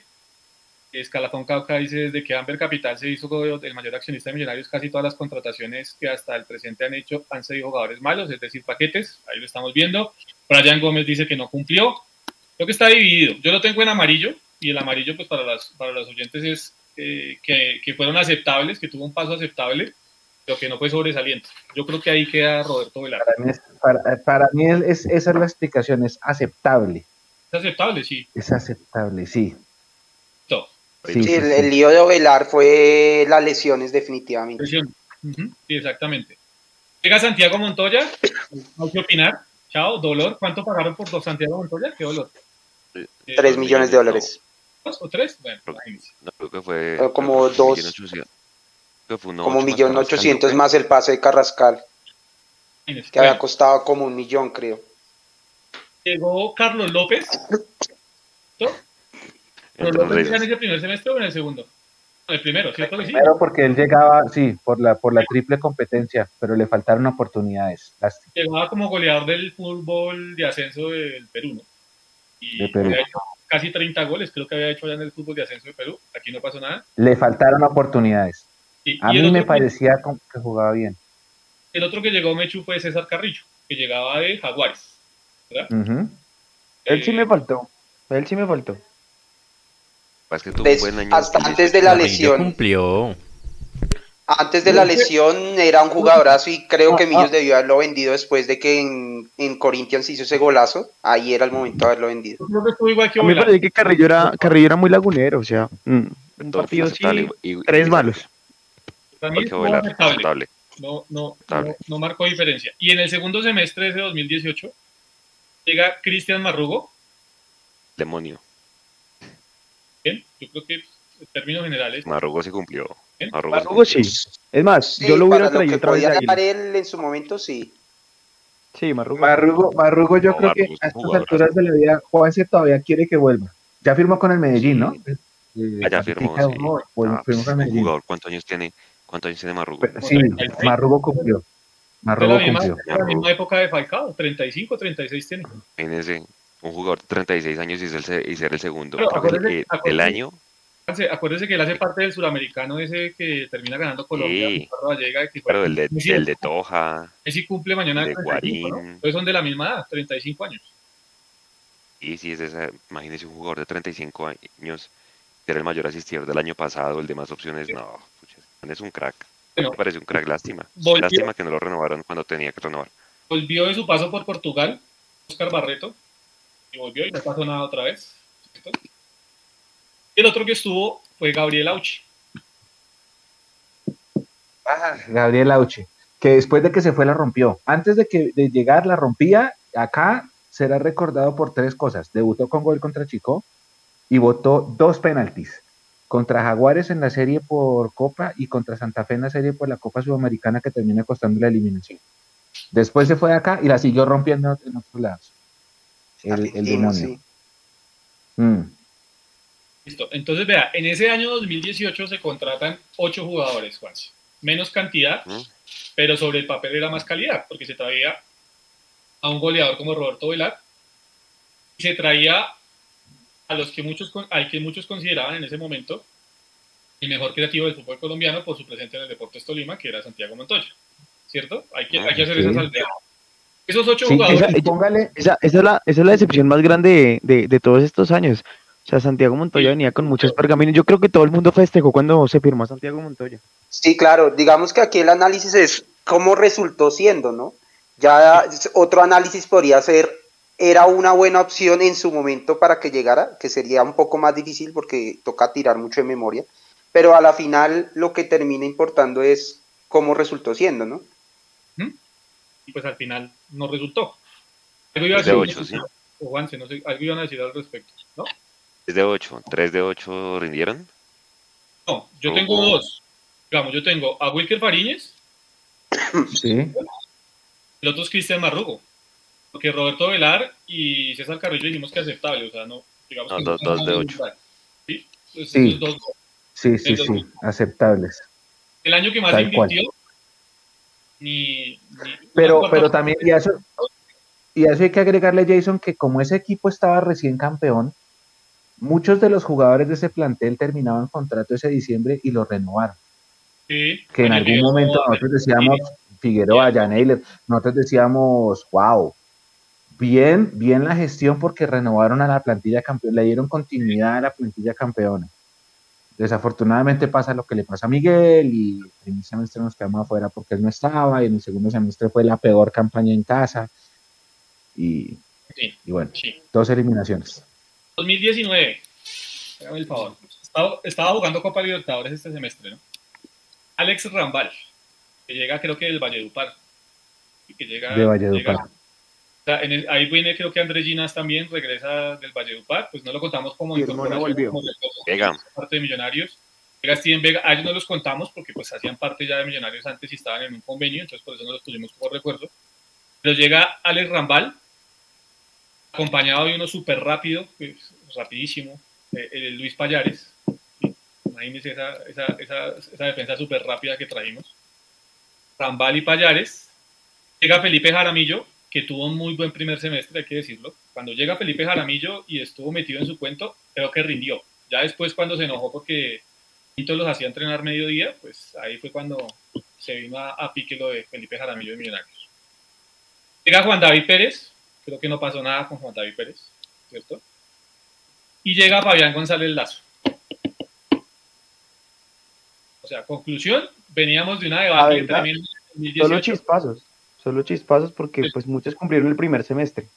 y ahí se habla Sí, de la no, y los 50 es que. Pinto, Pinto puso a jugar muy bien, por ejemplo, en, en ese primer semestre, eh, Jaramillo y, y el, el, ay, se me fue el nombre, Pérez, eh, jugadorazos, o sea, si, si hubiera sido su constante, eh, estaríamos hablando de dos muy buenos jugadores, pero, pero les duró, les duró hasta, hasta cuadrangulares, yo creo que ya iban bajando. No, y, no solo al segundo semestre fatales, o sea, Pero en el segundo ahí sí fue un giro de 180 grados. En el segundo en semestre estuvimos a, estuvimos a 10 puntos para clasificar, que me acuerdo tanto que con el Cúcuta, con el gol de Juan David Pérez éramos primeros, y ese partido nos terminó sepultando. O sea, literal, a mí no me parece que les haya ido tan mal, porque es que, obviamente, el equipo se cayó, pero hasta faltando que cuatro jornadas para cerrar el todos contra todos del segundo semestre del 19, íbamos primeros. Entonces, y Estamos seamos Copa sinceros, Libertadores. y Juan David Pérez, o sea, Juan David Pérez y Felipe Jaramillo sí dolió que se hayan ido al América. O sea, la verdad yo creo que toda la hinchada también le dolió. Por eso yo sí digo que no les fue tan mal en el 2019. En especial a ellos dos. Yo- Yo creo, Juli, que tienen una gran cuota de responsabilidad porque cuando usted tiene jugadores de experiencia como Juan David Pérez, que creo que venía del fútbol mexicano en ese momento, eh, usted, lo que, usted, usted lo que necesita es que esos jugadores saquen esos, esos pergaminos de experiencia y faltando cuatro fechas como el equipo, la forma que lo dejaron caer. ¿sí? Y, y esa fue una realidad, se terminó cayendo el equipo. Entonces, uno, uno hace, digamos, y esto habla de la política de contratación de los directivos, porque veníamos de una debacle en el 2018, donde Mecho ya lo dijo, fue la peor campaña en condición de local, nos fue muy mal en el segundo semestre del 2018 y demás.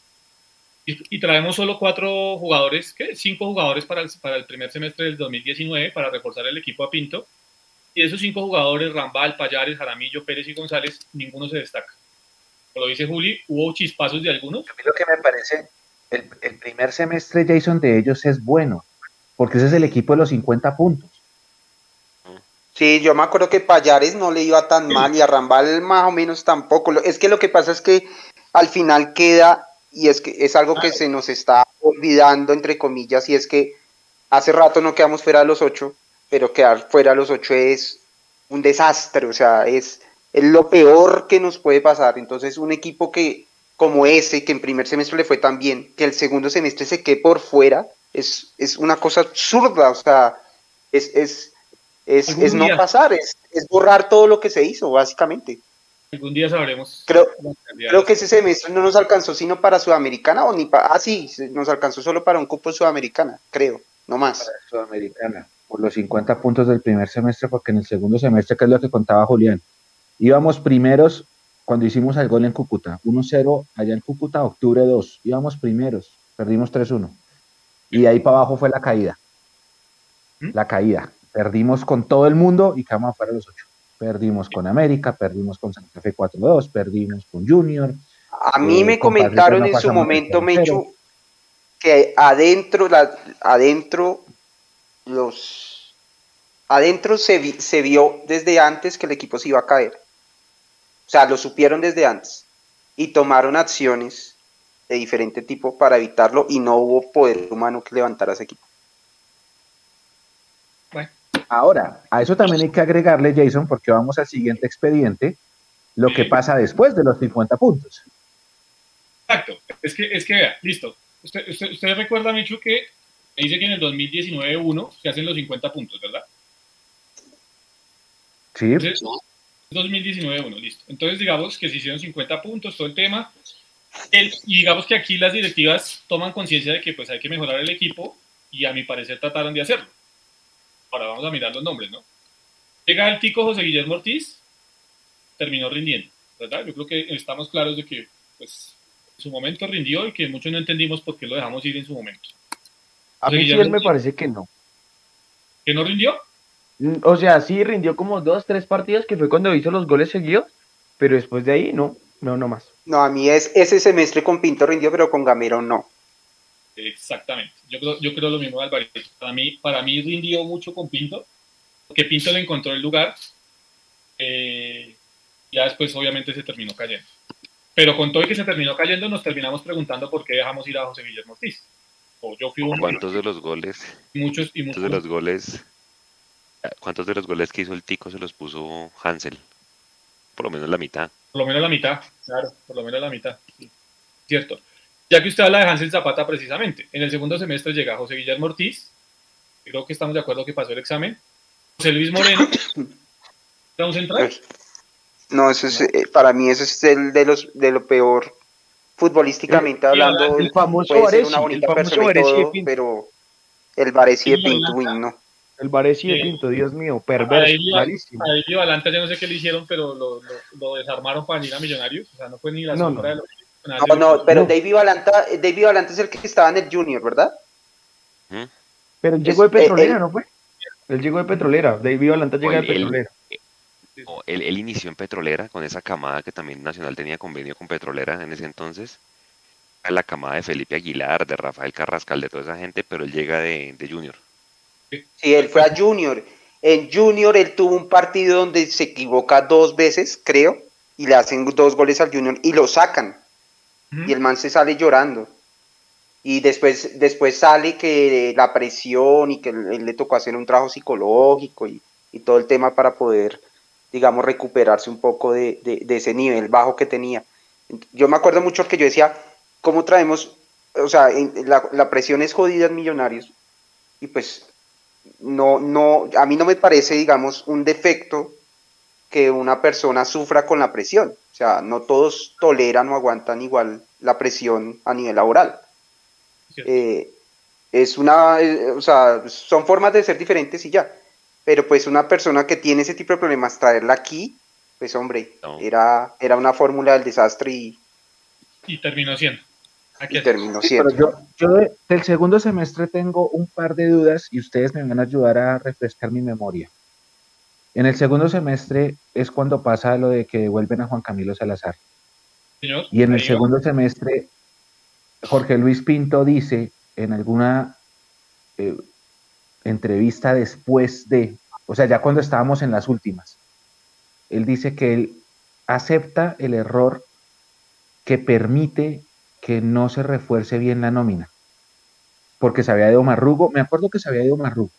No más que no haber dejado ir a los de experiencia, porque se va Cadavid, recuerde que ese año se va Cadavid, Ah, y Matías de los Santos también. Matías. de los Santos y se va. Esa es la razón. Y, y, y se va, Ovelar, creo que Ovelar, Ovelar, no, Ovelar, no. sí, Ovelar se va también, creo. Creo que sí, creo que se va a mitad, de- a mitad de Creo año. sí. Entonces, por eso llega José Guillermo Ortiz. José Guillermo Ortiz llega como un caricellazo a mitad de temporada. Acuérdense que lo ponen a debutar en un partido de Copa en agosto y hace gol. Pero él antes de eso no estaba en los Claro, planes. él debuta- ah. Mechu, él también debuta con gol contra el Medellín por Copa. que, perdi- Por- que, que perdemos la remontada. Ganar. Sí, quedamos dos dos. Exacto, no alcanzamos a remontar que si no estoy mal íbamos perdiendo, él empata y faltaba uno para la serie, pero nunca llegó ese segundo gol y él debuta en ese partido que quedamos eliminados por cuartos, si no estoy mal. Entonces, para completar la lista, como lo decía Michu, llega Juan Camilo Salazar que lo pide Millonarios, eh, terminando, digamos, el negocio que tenía con San Lorenzo, y termina llegando Juan Camilo Salazar. No pasó nada. Llega Jefferson Martínez, el portero. Millones de Jefferson Martínez. Mm. ¿Cuánto jugó? Creo que no alcanzó a jugar cuatro o cinco partidos. Yo creo que, para mí, No, no, no, Jefferson estuvo, Jefferson estuvo a punto, Jefferson estuvo a punto de quitarle la titular a Wilker. O sea, hubo un momento en donde Jefferson estaba atacando más que, más, más que Wilker, que Wilker tuvo dos partidos en donde salió mal por tiros libres, me acuerdo tanto y le hicieron dos goles. ¿sí? Porque, es más, yo me acuerdo que Gamero lo llegó a alternar con Wilker. Diez partidos jugó.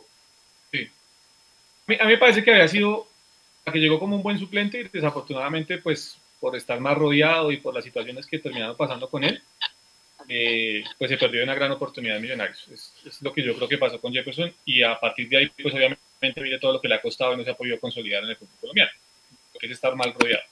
El otro que llegó en ese semestre fue Hansel Zapata. Eh, en total 2019, 2, 4, 6, 8, 10, 12 jugadores. De los cuales, para mí, mi concepto. Ah, bueno, con Cristian Arango que regresa al Chicho Arango, recuerden, ahí ya regresa el Chicho Arango. La película del Chicho Arango es que termina bien, y aquí, pues obviamente hay que hacer el paréntesis. Lo de Chicho Arango con Millonarios termina bien. No en ese semestre, pero termina bien. Uno se pone a mirar que Cristian Arango no fue rendidor en ese 2019, sino que su consolidación se da a partir del año 2020 realmente de los 12 que trabajó Millonarios en ese, primer- en ese 2019, dio José Guillermo Ortiz y yo le pondría un asterisco al tema de Hansel Zapata, el tema de asistencias y demás. ¿Esto? Máximo asistidor de ese semestre. Pero yo ahí contaría a Chicho porque no lo vamos a mencionar el otro semestre en, en el balance 2020 No, porque no, pues, no Yéndonos, a, yéndonos a lo drástico, por eso digo Alvarito, porque pues ya sabemos que la historia del terminó, terminó bien fue después, no en ese semestre, pero, pero pues es válido que lo metamos. Digamos, de 12 jugadores podemos decir que dos rindieron muy bien y el otro estuvo aceptable, pues teniendo en cuenta que después fue que se consolidó. Ese 2019. 2020. serían tres ahí. Uy, Dios mío, 2020. Luciano, Luciano Espina. Se lesionó y No, es un No, roto, no Jay, dio es nada. un roto. No, yo, que, y yo estoy diciendo que es bueno, ¿por qué me regaña? No. Llegó Luciano No. Espina. No, no, no, o sea, no, o sea, es que, es que, es que, o sea, este programa me, ha dado jaqueca, la verdad, sí, no, no, no, no, no, no, no puede Dije, ser. llegó Luciano Espina, fue todo lo que yo dije. yo no dije Pero nada. Como Luciano Espino vino, Dios mío. Venga, Juan Carlos Pereira. Mm. Hasta ahora, aceptable, ¿no? Sí, no, para mí Aceptable. Aceptable. aceptable. Normal, sí, o sea, ni bien ni mal. El paraguayo, el paraguayo Diego Godoy. No pasó nada con el paraguayo. No, no, no. De Iron del Valle. Mm, Ahí no fue buena la No. de Iron del Valle. Su segunda época no fue buena en Millonarios. Fue bueno. A mí me parece que sí fue buena. Me parece que Iron en cualquier momento acá rindió. A mí me parece que la segunda no fue tan buena como la primera, pero bueno, Sí. respetable. Opino Llega- lo mismo que tú. Elvis Perlaza. No, Llegó Elvis. Perlaza. Ya sigue, ¿no? ni bien ni mal, también. Sí, ahí. No, pero si, me, si la categoría entre Perlaza y Pereira es, es ni bien ni mal, Pereira pasa sobradísimo. Al lado el de 2020 Perlaza. Fue el mejor año de Pereira. Si usted me pregunta, el 2020 fue el mejor año de Pereira. El 2020, sí, claro. Fue el mejor, fue el mejor año de Pereira. Sí, total. Total. El otro que llegó, pues fue uno que está clasificado al Mundial, que es Juan Pablo Vargas. Llega en ese Ah, sí. Él proveniente sí. del Tolima. que También llegó con mucha, digamos, eh, no sé, como con mucha foto de la gente, porque la gente decía, bueno, pues este man no jugaba en el Tolima, porque él realmente no era titular en el Tolima y demás, y nos van a traer entonces al suplente del Tolima. Era lo que decía la gente en ese momento. Al final Juan Pablo Vargas Tal cual. pues, terminó, terminó rindiendo. Y para el segundo semestre, ay, Dios mío. Oye, Cristian Vargas. Muy profesional, muy de su casa, todo el tema, pero en Millonarios no le fue bien.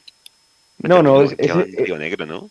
¿Cómo, ¿Cómo puede ser buen refuerzo un arquero sin manos? No, no, no, no, no. no. Cristian Bonilla, no, creo que se retiró, ¿no? O, o- o- Sí, o- se retiró. Retiró. Sí, se retiró. No, también, Dios mío, qué Retiró. grosería. No, de Horse, vino el caballo Márquez. No, Oiga, De estábamos, estábamos hablando con, con Juanse en la tarde cuando nos enteramos de la noticia de, de, del Unión Magdalena y nos pusimos con Juanse a- a echar números, ¿no? De cómo le había ido a Márquez en Millonarios. Eh, el día que debuta lo expulsan. Sí, en Palma. Seca. Era, eso, eso debió haber sido nuestra primera señal. Sí, weón. Claro, entonces, el día que debuta lo echan.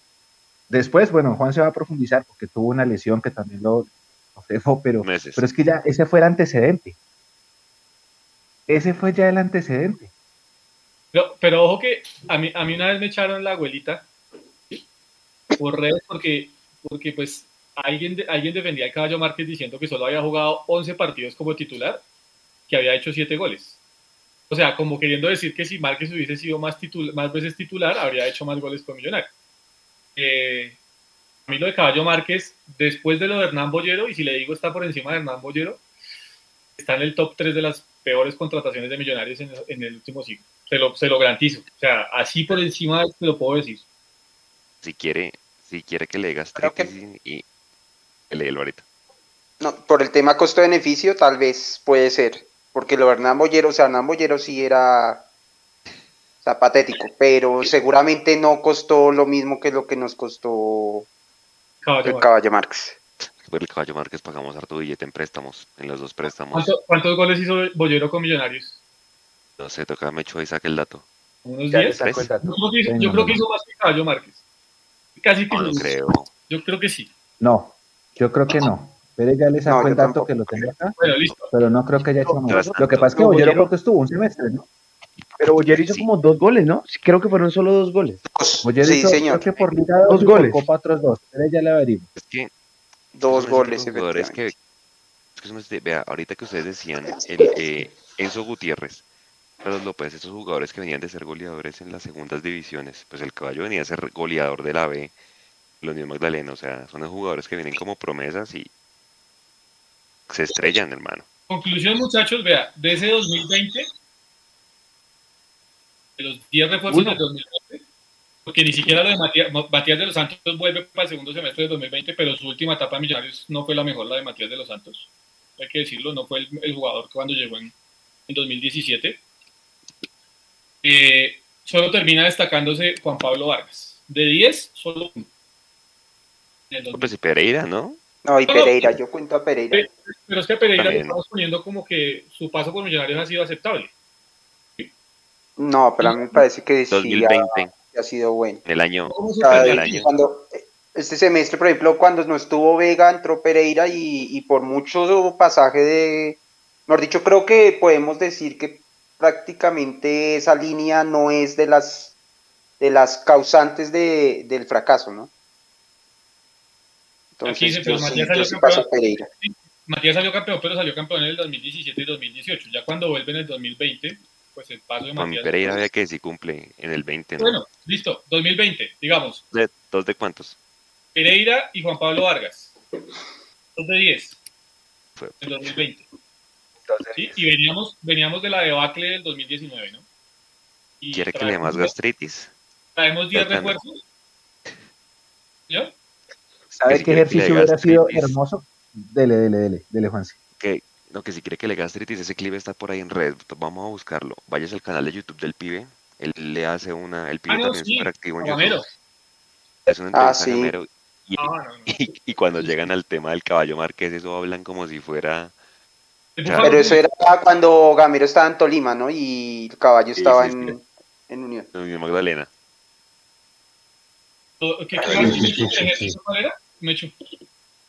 ¿Cómo? No, que un lindo ejercicio es de ahora ya est- estamos hablando de los de los que han sido aceptados, ¿no? Eh, Sí. pero por- me, me acordé por el caso de Luciano Espina y ahorita que, que hablemos del 2021 hay otro caso igual. ¿Cuántos jugadores de estos, bueno, Carrillo es otro, vinieron acá con, altos nombres y terminan. Después de pasar por Millonarios, relegados otra vez a equipos de, media tabla o de la B. Yo no Luciano entiendo por qué se habla, no entiendo la verdad por qué se habla tan mal de Luciano Espina si no, no jugó un partido oficial con Millonarios. No, no, por eso, porque lo de Luciano Espina fue un Eso. accidente. Luciano Espina se lesiona en ese amistoso Por contra eso, o sea- Lima. Después de esa lesión llega la pandemia. Después por la pandemia no lo pueden operar porque las clínicas están colapsadas. Entonces la operación se le demora. Y después cuando lo operan ya, él termina su proceso y se va de Millonarios. Pero ahorita Luciano Espina está en Alianza Petrolera y ya no es, está lejos de ser el jugador que, que acá No. llegó con buenos números. A ese- pero como casos como Espina hay un montón. Por ejemplo, Carrillo. Carrillo vino aquí, hizo un gran primer semestre, recordadísimo por los golazos al América, por los golazos al Bumanca, por el gol en Brasil. Y ahorita está capitán en Jaguares, pero ya usted escucha a César Carrillo, ¿no? Ya que César Carrillo no es Ah. un jugador.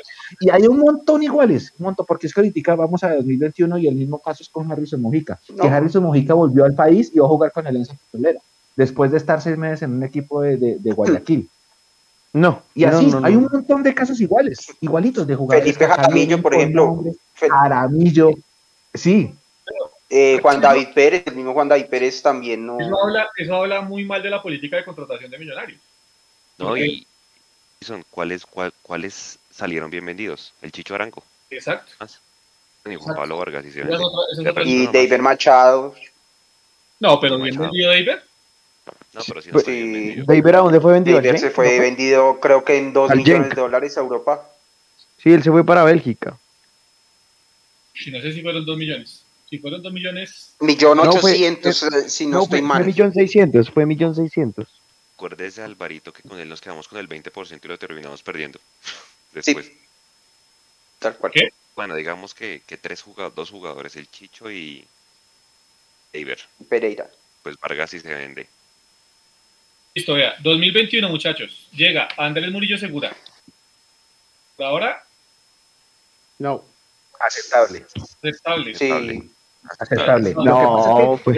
Claro, no, no, no, es que la gente le va a cobrar los dos partidos del cuadrangular, pero es que él lleva mucho Claro. tiempo acá.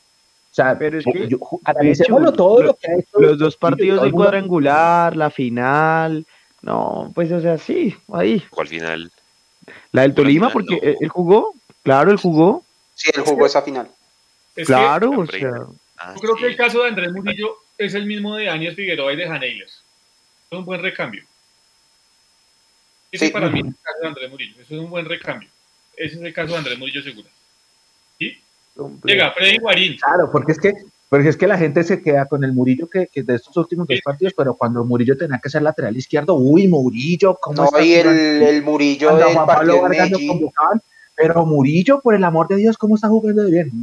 Hay que ser, no nos quedemos solo con el, con el pasado reciente, porque a- aquí le hemos echado flores a Murillo las veces que ustedes quieran. Hoy cuando se renovó, la gente lo celebró y todo. No, ese Sí, partido en sí, Medellín sí, sí, sí. fue clave cuando nos empezaron a pelotear y cómo le ganaban velocidad a Dorlan Pavón. Partido en Medellín no jugó muy bien. Cumplido. A pesar sí. de que el primer gol tuvo que ver un poco, ¿no? Pero de resto, Yo creo que aceptable el tema de, de, de, de Murillo en Millonarios. Llega Freddy Guarín. La decepción más grande a Azul y Blanco. Bueno, nada que llegar. azul y blanco, ¿no? O sea, no, no creo que le podamos recriminar nada a azul y blanco. O sea, cuando dijeron No, no. Freddy Guarín, todos dijimos, señores, Sí. muy bien, lo hicieron de forma perfecta. No sabíamos que venía con 20 o 30 Sí, kilos. pero- No digamos que es lo que decimos, porque si vamos a analizar, de pronto encontramos más casos así en los que no podamos recriminar, pero al No, final sí, estamos analizando ese resultado. Por eso, no, no, no, no, por Pues- eso digo, no, Alvarito. O sea, lo que pasa es que como esto ya es más reciente, es que nos queda muy difícil irnos al 2014 caso por caso. No, no acabaríamos nunca. Pero como esto ya es más reciente, lo que hay que decir es en salvedad. Evidentemente, cuando dijeron Freddy Guarín, pues todos dijimos, uff, Freddy Guarín, perfecto, todos lo dijimos. Ahora, el Sí, manejo que le dio a la situación de Freddy Guarín por parte del cuerpo técnico y por parte de los directivos ya es otra cosa. Porque cuando usted como, como responsable del cuerpo técnico, hablando del propio Alberto Gamero, lo pone a jugar con 110 kilos en un partido eh, oficial, pues usted lo está tirando a la guerra. Ahí ya hubo un mal manejo. Ya después vino toda la situación personal de Freddy, donde pues eh, salió de las manos o simplemente la- la- los directivos no le pudieron dar manejo. Sabemos que la historia terminó mal. Pero hay que hacer la salvedad realmente que cuando dijeron Freddy Guarín, viejo, un man que había jugado mundiales, que había sido campeón de Europa, que había estado en Inter, en el Claro. Porto, Nosotros decíamos, y además que, que era hincha de Millonarios, decíamos, esto es lo que queremos. ¿sí? Acuérdense que inclusive llegó el romanticismo de que él dijo eh, en algún momento, Falcao, ahora ya le toca a usted, ¿no? Ya yo ya vine, ahora le toca a usted. Acuérdense que hubo la frase. Y todo el mundo feliz porque pues ahora sí iban a venir los jugadores que eran hinchas de Millonarios a retirarse de Millonarios y demás. La cosa terminó mal. Eso hay que decirlo. La cosa terminó mal. Llegó Harrison Mojica, no pasó nada con Harrison Mojica, ¿cierto? Creo que no ha pasado nada con Harrison Mojica. Volvió Fernando Uribe, creo que pues con Fernando, más allá de que la gente tenga sus reservas por la forma en que se fue de Millonarios, pues, o en la que nos hicieron ver que se fue de Millonarios, pues yo creo que cuando estuvo en Millonarios en el 2021 rindió, está claro. Sí, él rindió. En ese, en ese semestre fue Daniel Ruiz, que llegó de Fortaleza y que pues va bien, ¿cierto? Esa es la realidad. Al segundo semestre del 2021 llegan solo dos jugadores. Esteban Ruiz, el portero, que llegó como a mitad de campeonato. Algo que, no, que, que no, todavía no, no, entendemos por qué pasó, pero llegó. Y el otro que llegó para ese semestre, que llegó ya sobre la última semana, que lo terminó contratando Millonarios la última semana, que estaba libre, fue Daniel Giraldo, que lo hizo de buena manera en Millonarios, ¿cierto? Él cumplió. como dijimos en un momento, Alvarito, que lo de Guarín, todos aplausos. Yo, por ejemplo, tengo que decir que yo tuve mis reservas con Daniel Giraldo porque yo dije, era un caso parecido a lo que nos está pasando con Celis. Era un jugador que estaba libre, que no tenía mercado, que Millonarios vio que necesitaba algo y le echó mano. La cosa salió bien. Pero eh, también tenía mis reservas al respecto. Esa fue la realidad. Yo, yo, sinceramente, yo sinceramente y mis compañeros de socios hinchas no me dejan mentir, a mí, a mí sí me gustaba ese jugador desde cuando estaba en Santa Fe lo quería como, o sea, sabía en ese momento que él no iba a seguir en Santa Fe y yo me, digamos, de, cuando me preguntaban, uy, ¿a quién traería? Yo nombraba a Giraldo, pero en ese momento se decía que iba para la MLS. Entonces yo decía, no, pues ya va para Estados Unidos, eso es imposible. Cuando de un momento a otro sonó que lo traían, para mí fue una noticia súper, súper buena, porque el, ese jugador en Santa Fe le había ido muy, muy bien. Y, ya, ya, digamos, tenía el tema de la altura y todo yo sí en su momento sabía que era, o pensé más bien, que era una apuesta ganadora y pues terminó siéndolo relativamente, ¿no?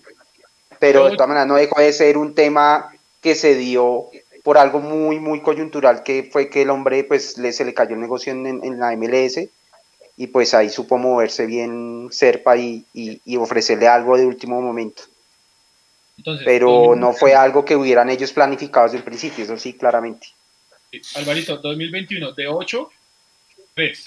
Daniel Ruiz, Fernando Uribe y Daniel Giraldo. Eso es del 2028. De 8. De 8, sí. Y 2022, para allá para que cerremos y hagamos conclusiones y vamos cerrando. Llega Álvaro Montero, creo que no hay duda al respecto. José Cuenú. Cuenú. Cuenú. José Cuenú es como Figueroa y como Yanel. Vino a ser suplente y a cumplir. Para eso. Harry Vázquez, creo que ha superado las expectativas. No, él sí. Él sí. Eduardo Rosa, una deuda tremenda, inició muy bien y se ha ido apagando. Sí, se apagó. Se apagó, mí lo de Diego Erazo es aceptable porque cumplió con su cuota goleadora, la cuota goleadora de él, el promedio goleador de él. No lo que necesitaba Millonarios, pero sí la cuota goleadora. Lo que puede dar ese jugador, no puede dar más. Sí, yo estoy de acuerdo con Juantes, yo creo que Erazo puede dar más. ¿Richard Celis? No. Celis? Yo mismo le pago el tiquete ya, si se quiere ir. El último, el último que ha llegado es Carlos Ruiz, que todavía no lo hemos visto jugar. No sé cuánto nos dio, creo que son más de 90 jugadores, 93, 94 jugadores, por ahí debe estar la ¿Los cumplieron en 2022? 2022, Álvaro Montero y Larry Vázquez. ¿Dos de cuántos? Dos de seis. Dos, cuatro, seis. Si Ruiz no lo metan. El Ruiz, para no lo contemos, seis más 6 toca hacer contarlos, pero 9 más 6 más 12 más 15. Esa ha sido, digamos, la estela de contrataciones de Gustavo Serpa al mando de Millonarios. Si ustedes me ponen a decir a mí una contratación estelar que ha traído Millonarios, yo creo que solo han venido dos estelares. 91. Por lo que, ¿Señor? 91 en total. 91 jugadores. Imagínense, 91 jugadores.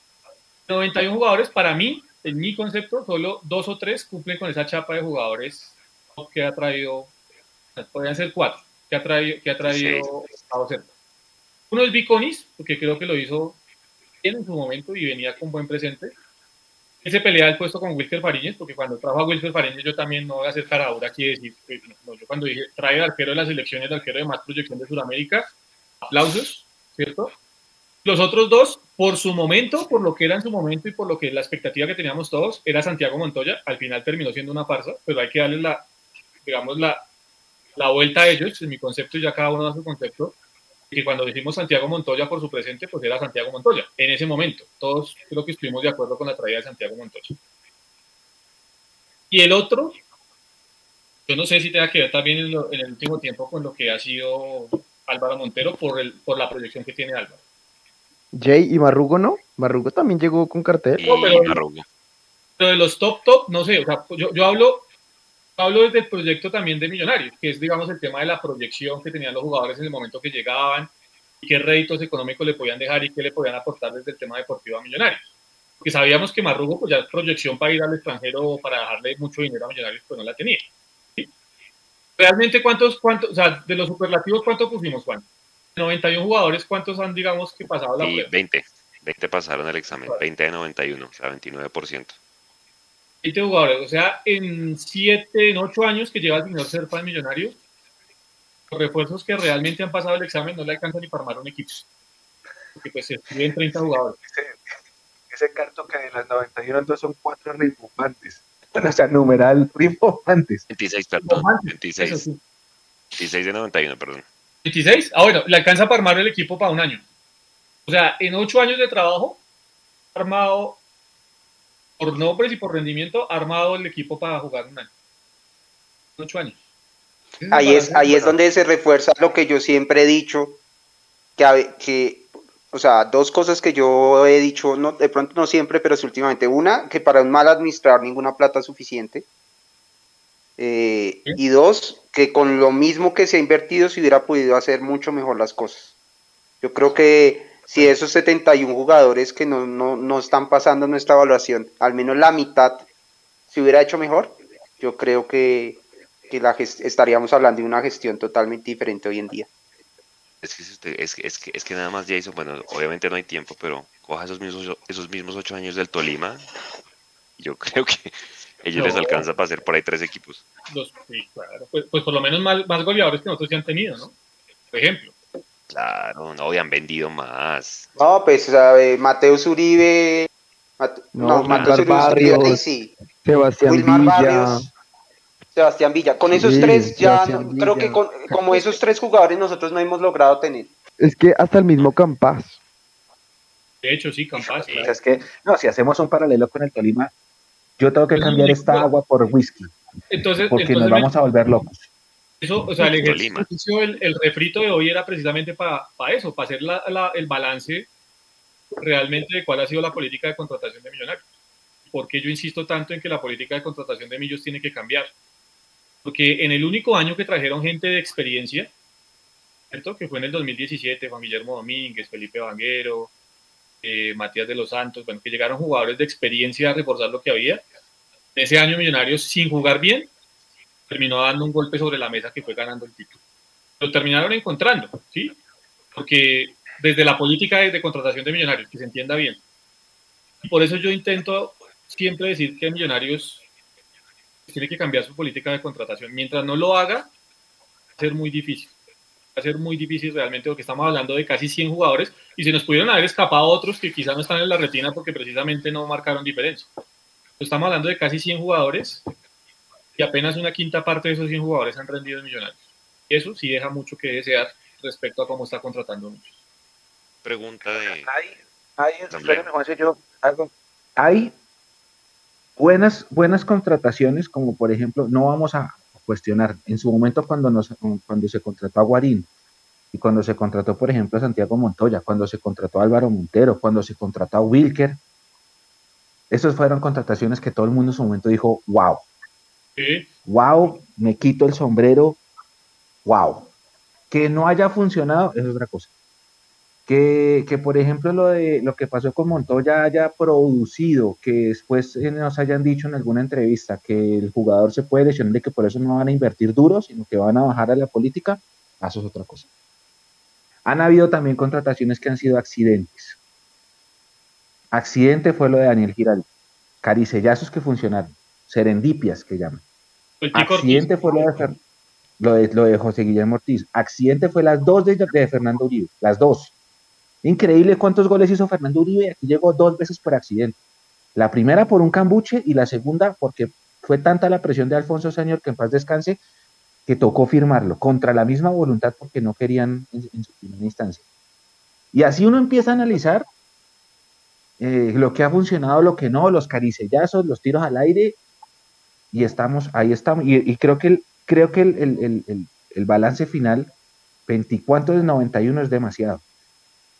Y habla de lo que ha sido este proceso. Yo creo que ni siquiera se ha establecido todavía una política, si me preguntan. Justamente después de hacer este ejercicio, nos damos cuenta de eso. O bueno, la única política que está establecida es que hay que seguir potenciando canteranos.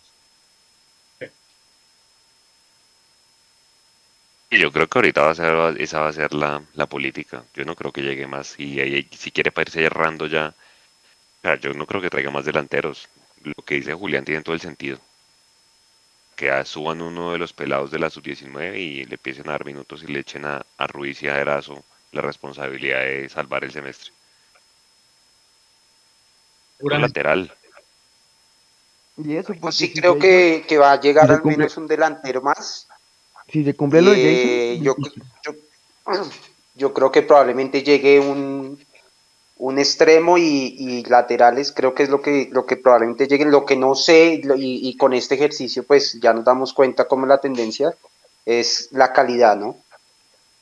Eh, esa es la duda, pero yo sí creo que el delantero fijo va a llegar porque no, no, no veo a Gamero diciendo que quiere dos delanteros y al final no le veo con ninguna, bajo qué excusa podría salir a decir que no, que, que con uno ya tiene. Él lo ha dicho ya, se lo dijo al medio oficial, no oficial, que esa es César Augusto Londoño, eh, lo dijo creo que en Win. Eh, yo no veo, la verdad, eh, una opción diferente a que llegue al menos a ese otro delantero que pidió Gamero. Y que de hecho es justo lo que mucha gente le está pidiendo, ¿no? Que salga, que pida refuerzos y que pues lo está haciendo. Pare. No veo que, no veo por qué no. Ahora, que la calidad es lo que, lo que estará la duda siempre, ¿no? Difícil. Bueno, y el, el reemplazo de Román, que a todas estas Román creo que sigue entrenando, ¿no? Hoy, hoy se presentó a entrenar normal. Sí, lo, lo hablamos. Claro, eh, su contrato vence el 30. Sí. Tiene que entrenar siete días más. Ahora, yo estoy por pensar que, que, que de pronto, y que eso también hizo parte de la temporada de humo y me lo contaron internamente, que la renovación podría pasar, pero solo por un añito. ¿La Romero? Pero sería el jugador más resistido. Pero es que ahí, ahí para ahí, quitando el tema de la hinchada, y eso es, es un gana-gana para ambos, porque es que si hay un sitio donde tiene más chance Román de retomar lo que él fue, porque hay que tener en cuenta que Román estos seis meses perdió casi que todo su, o gran parte de, de su vitrina, por decirlo así, que un jugador que no juega casi en seis meses y cuando juega lo hace mal, eh, pues creo que, que- que baja mucho su, su, su vitrina. Eh, para él un- el mejor sitio donde puede estar, que pueda recuperar su, su nivel es acá. Y pues para mí yo podría ser la oportunidad de, de- de concretar un, un ingreso que se le está yendo, se le está escapando, escurriendo entre las manos. Cuando ya lo tenía, se le escapó cuando, cuando, cuando el jugador se fue a boca y pues pasó lo que pasó. Entonces es un gana-gana para ambos si se logra hacer eso. Ya el tema de la hinchada, pues la verdad, pues, pues ahí Ahora sí, tres tendrá, partidos te- buenos y se le olvida a la gente. tendrá que él trabajar su, su mente y, y- y ganarse la gente con nivel, así como ya lo han hecho antes, ya ha pasado con Mayer, pasó con Fernando Uribe la primera vez que vino. Ya dependerá más de- del trabajo que él pueda hacer. Creo que juega tres partidos bien. Y Además que sería raro, sería una resistencia rara, ¿no? Porque por resistido porque si finalmente renovó y no se fue a ningún otro equipo. Más resistido, por ejemplo, si volviera el humo, el humo que dicen que puede volver Uribe, por ejemplo. Que Uribe sí se fue, se fue a otro equipo y, y- y ahí sí mm, vería el, la lógica de una resistencia, pero no entendería la verdad si renueva, si renueva eh, Román, cuál es la resistencia, que porque iba para Nacional ni siquiera sabemos si es cierto. Ese fue un humo que también salió, pero Creo no que lo sabemos. único, Ah. digo que ha preguntado, creo que en serio fue Junior. Román. Preguntó, No, no, pero es nada que- más. Es que yo estoy de acuerdo con Juanse, lo de Román es dos, tres partidos buenos nuevamente. Ya. Hacia todo el tema. Porque, porque así es este, es este tema, esto es de actualidad y estos tres temas de rendimiento. Y si él viene y se logra dar Eso eso, es de emociones. Ujú. sí, si se logra dar eso, listo, rindió y se acabó el tema. ¿Ustedes traen a Uribe? Y si se presenta la oportunidad, ¿usted lo firma o ya chao? Muchas gracias, Julián. Pues la verdad, Juanse, o sea, si no hay más en el mercado, sí, yo lo traería porque el problema es de gol. O sea, sí, digamos que él no salió de la, de la mejor manera de Millonarios, con muchas dudas, eh, pues como salió, sí. Pero la verdad es que no veo nada mejor en el mercado, o nada mejor para Millonarios, o sea, posible en la economía de Millonarios y en la visión de los directivos. La cosa es que yo no sé si Gustavo Serpa esté dispuesto a bajar la cabeza por, pues, por su arrogancia. Pero yo, Sí, yo, yo personalmente, yo personalmente sí, sí, sí lo perdonaría. O sea, si, si hay gente que perdona a sus ex, ¿por qué no perdonar a Fernando? Es que hay que, que hay que perdonarle. Ah, Señor, Aquí, aquí anunciaron que ya lo de Dairo al Cali se cayó, ¿no? Si vieron. No, pues que así no, chao, no va. ya pero no, yo- ese- esa yo es otra duda, esa es otra duda. ¿Ustedes perdonarían a Dairo? O sea, ¿ustedes lo traerían si fuera posible? Es que, no, es que no se trata de perdonar. vale mil millones. Vale mil millones traer. Marica, perdón, vale mil millones traerlo.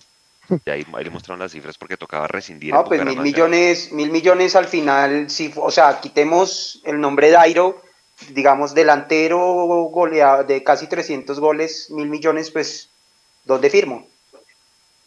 El, Sí, pero es pues ya le pone uno el nombre y le pone lo que pasó uno acá y eso y, y pues la verdad yo ni, ni, ni que él viniera y pagara los mil para que jugara acá.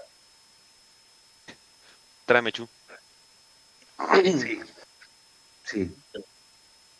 Sí, Sí, y, dice que y- no. y la otra es que no hay nada que perdonar. Él es un jugador de fútbol No. profesional. No hay No, nada no, que eh, perdonar. no, pero no, espere, espere, espere, espere, pero Mecho está hablando de Dairo o de Uribe. No, Uribe. La de Uribe. Ah, Ah, ok. ok. ok. No Ah, sé, es que, ah, es que Mechu, es que Mechu, como, Tráiganlo. salió del club, no, sé. Uribe No, no, Es que como salió, no, él, no salió, él se le acabó su contrato y vino otro equipo, le ofreció otro y ya, se fue. Sí, claro. pero pues no sé. Es que no se compara ahí, no sé. o sea, ahí no se, el, el tema ahí no se compara las situaciones de Uribe y Dairo, ¿no? O sea, lo que usted sí, dice es cierto, no. Uribe al final No. fue, se acabó un contrato y le salió otro equipo que le pagó más y pues se fue, listo. De, de pronto suena feo, pero pues ese es el fútbol. El otro se emborrachó en una semifinal y lo iban a no comprar y no lo compraron por eso. ¿Usted, Alvarito, no trae el cuarto goleador histórico del fútbol colombiano? ¿A que se me borrache en finales otra vez? No, gracias. Pero, es que, pero ya es otro Dairo, o sea, la verdad, yo creo que Eso dijeron Dairo cuando se- vino acá. ¿Le, le consta? Mm, no sé, pero ¿por qué no, por qué no darle la oportunidad a un man como Dairo que siempre aparece en finales? Y ahí sí, como digo Juan, es el cuarto goleador histórico O de sea, la liga. De cuento, de cuento en una final donde no apareció, Millos Junior 2014, creo. Pero Llegó sí, borracho pero a jugar sabemos, y no metió, todos no sabemos metió que- ni un gol. No, sabemos qué pasó. Pero pues no sé. A mí, vi que me preocupa de volver a traer Uribe las lesiones. Yo no sé ese man qué le pasó.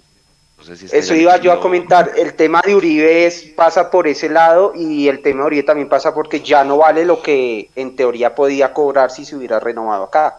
Una cosa era el Uribe que estaba acá con, con continuidad, con goles, con 23 goles.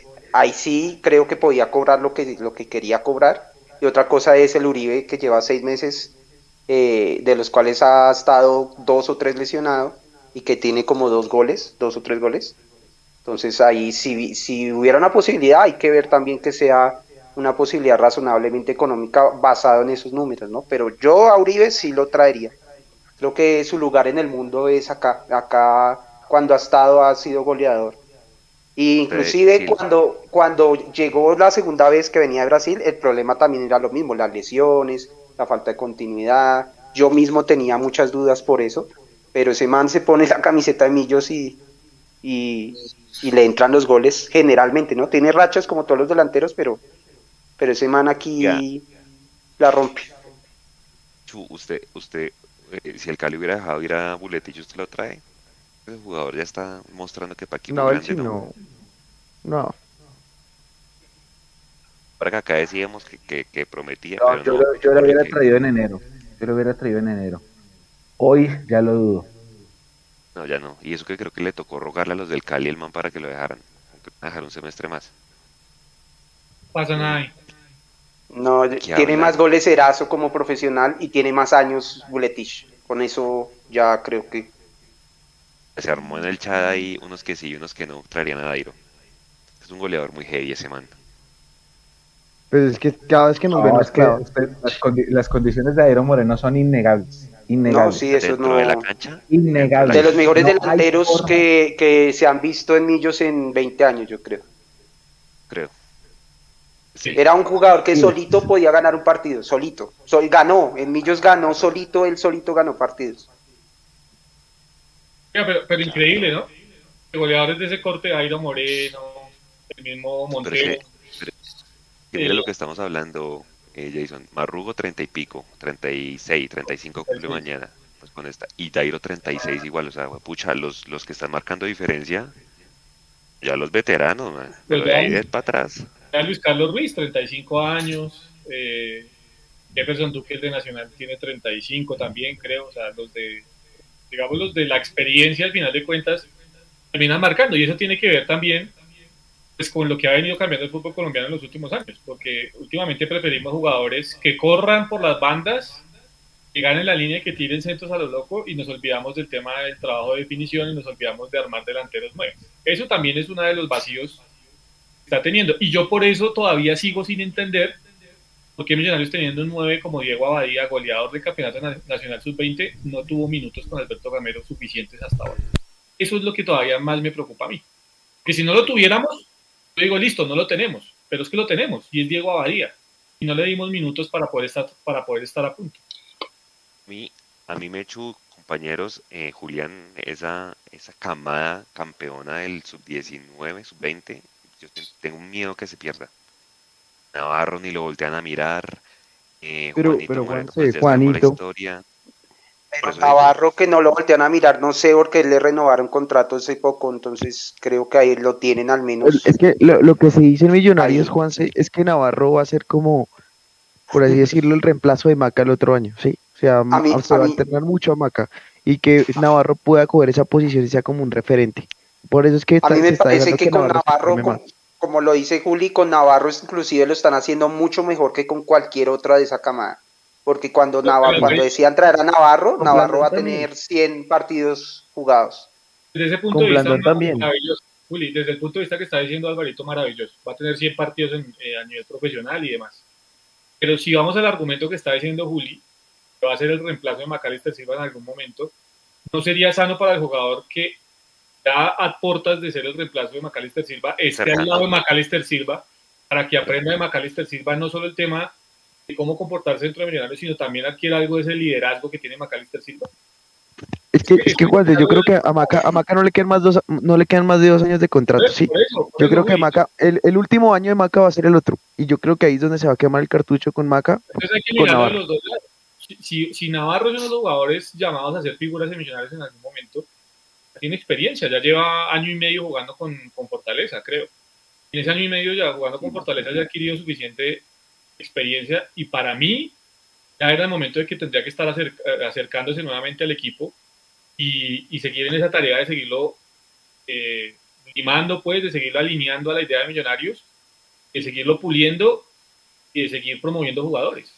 Yo lo que veo es, más allá de que le hayan renovado y todo el tema, porque eso puede pasar en cualquier club del mundo, es que corremos un, un problema grande, grande, y es que se acostumbre a jugar en la B y cuando llegue a la A le cueste.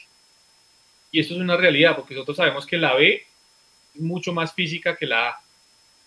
Si se acostumbra a ese ritmo de la B y lo vamos a dejar mucho tiempo en la B, yo no sé en algún momento vaya a llegar de la mejor manera a Millonarios. Es, es un punto de vista, ¿no? Entonces, los Pero Millonarios sí yo, yo, yo pregunto, Jason, ¿para este semestre creen que te- tiene espacio Sebastián Navarro? Pero, pero ¿quién- quién- ¿con quién compite? Con Sosa, con Celis, por ejemplo.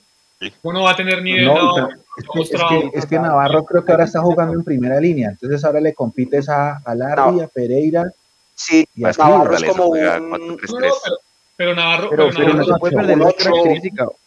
Es, es como, es como, es como también Cortés, a Cortés también lo quieren volver 8. Un 8. ¿sí? Entonces, eh, yo, yo creo que tiene como venir a competir un puesto acá en Millonarios. Yo no tengo duda de eso. Pero la, la pregunta es, si está sumando minutos con Fortaleza y demás, pero y presidente de Millonarios es el mejor como para seguirle dando minutos allá y no aprovechar el talento de él acá. Es que esa es la pregunta de fondo. Que no veo, muchachos, si, si en seis meses no la rompes Juan Camilo García. O sea, yo creo que ya él tiene que tomar una decisión también. Pero es que yo creo que no. yo creo que lo enterró en el partido con Nacional. El partido para que Juan Camilo García se pudiera consagrar y se graduara como jugador de Millonarios era con Nacional. Y Alberto Gamero, ¿qué prefirió? Meter a McAllister de 6. No, pero no venía jugando Juan Camilo García. No importa, pero es que él, era el re- Pues él era el reemplazo natural. Él era el reemplazo natural No. para que pudiera salir ese partido. Eso Y por eso es que Millonarios también Fue ya un pierde. tema- pues, eso fue un estaba buscando a Juan tema... Camilo García Salvador. eso fue un tema táctico. Realmente no se Solomillos- escogió por encima... Siga, Tenemos un siga, qué super chat de Alvarito. Tenemos un super chat. No ha sonado la, la alerta, pero ya no demora en sonar. La cuenta se llama Solomillos Loca. Y no dejó mensaje, pero Es hizo un super chat. Así que gracias Solomillos. Bienvenido aquí a la transmisión de. Mundomillos. Justo a tiempo, antes de, de ir cerrando. Ejemplo, Navarro, se yo creo que ese man se va a hacer el partido de su vida en la llave ahorita de Copa Ahí con está. Fortaleza. Ahora, ahora, yo hago una pregunta. Eh, Blandón, que también está en Fortaleza, ¿no? Se le cumple el contrato, si no, si no recuerdo mal, Alvarito, en octubre. A Blandón. Sí. Lateral derecho, ¿no? Si tenemos un lío en el lateral derecho, ¿cómo es que se puede ir Andrés Felipe Román? El profe Gamero, por decirlo, no confía del todo en Ricardo Rosales. Que Elvis Perlaza es más lo que termina jugando mal que lo que termina jugando bien. ¿No creen que sería buena alternativa también traer a Blandón, que ya también tiene minutos en la B? Es un jugador físico, que es un jugador que ayuda mucho en defensa, en el juego aéreo defensivo, eh, y darle la oportunidad a Millonarios? ¿O también vamos a esperar a que llegue octubre y, bueno, sí, quedó libre Blandón? ¿Qué ese tipo de Para mí, para mí, ese sí, ese sí estoy con Jason. Para mí Blandón sí tiene que llegar ahorita porque se está necesitando un lateral y si no se llega a encontrar un lateral izquierdo, Elvis tiene que pasar a ser el suplente de Bertel y él y Blandón está capacitado para pelear la posición con, eh, con Rosales. Ahí estoy con Jason. No sé cómo... El cómo problema, el problema de Blandón es, es- este semestre jugó 800 minutos. Jugó menos que, o sea, no fue titular sino en ocho partidos. Eh, no sé qué, qué pudo haber, qué pudo haber sido eh, después de que el año 2021 jugó 27 partidos de titular. por- por eso, pero Eh, pero sí, pero sí, creo que es el momento. Y, ne- o sea, creo que tiene más, más cabida Blandón que en este momento que Navarro. Navarro podría espe- em- eh, terminar en o esperar a, a diciembre que se acaba el contrato con Fortaleza al préstamo y, y venir y ahí sí hacer parte. Pero Blandón sí, como ustedes dicen, hay un, hay una vacante ahí. El jugador tiene experiencia y tiene experiencia, digamos, en la B, eh, pero si, si es un tema de, ahí es lo que hablamos, de hacer más con menos. Si vamos a buscar un jugador eh, random eh, de un equipo eh, chico, pues traigamos a Blandón, que es nuestro, y juguemos a la- con. Blandón. Vea el número. En- en- desde que está Gamero, han traído 24 incorporaciones. Esas 24 han funcionado. Ellas han funcionado realmente. Daniel Ruiz, Fernando Uribe, lo dejamos ir. Daniel Giraldo, lo dejamos ir. Álvaro Montero, Larry Vázquez. Han funcionado cinco jugadores, tres, cinco jugadores. Pero, pero bueno, listo, pongamos a Pereira. Seis jugadores de 24 o 26 que ha traído en su estadía Alberto Gamero con Millonarios. ¿Nombró a Vargas? No, no me fijé si nombró a Vargas. No, pero es que Juan Pablo Vargas llegó antes. Mm, no, No, segundo no, Juan, Él llegó Juan Pablo Gamero. Vargas lo trae, lo trae Sí, lo Gamero. trae Gamero. Sí, lo Lo trae. Gamero, razón. No. Son siete jugadores de 26. Pues cuando usted tiene jugadores que ya tienen un recorrido en la B y que han cogido cierta experiencia, como Blandón y como Navarro, ¿usted qué prefiere? ¿Seguir apostándole a jugadores, como usted bien lo describe, Alvarito, random, el caso Celis, o apostarle a su cantera, que es su proyecto. ¿Qué es más beneficioso para el club?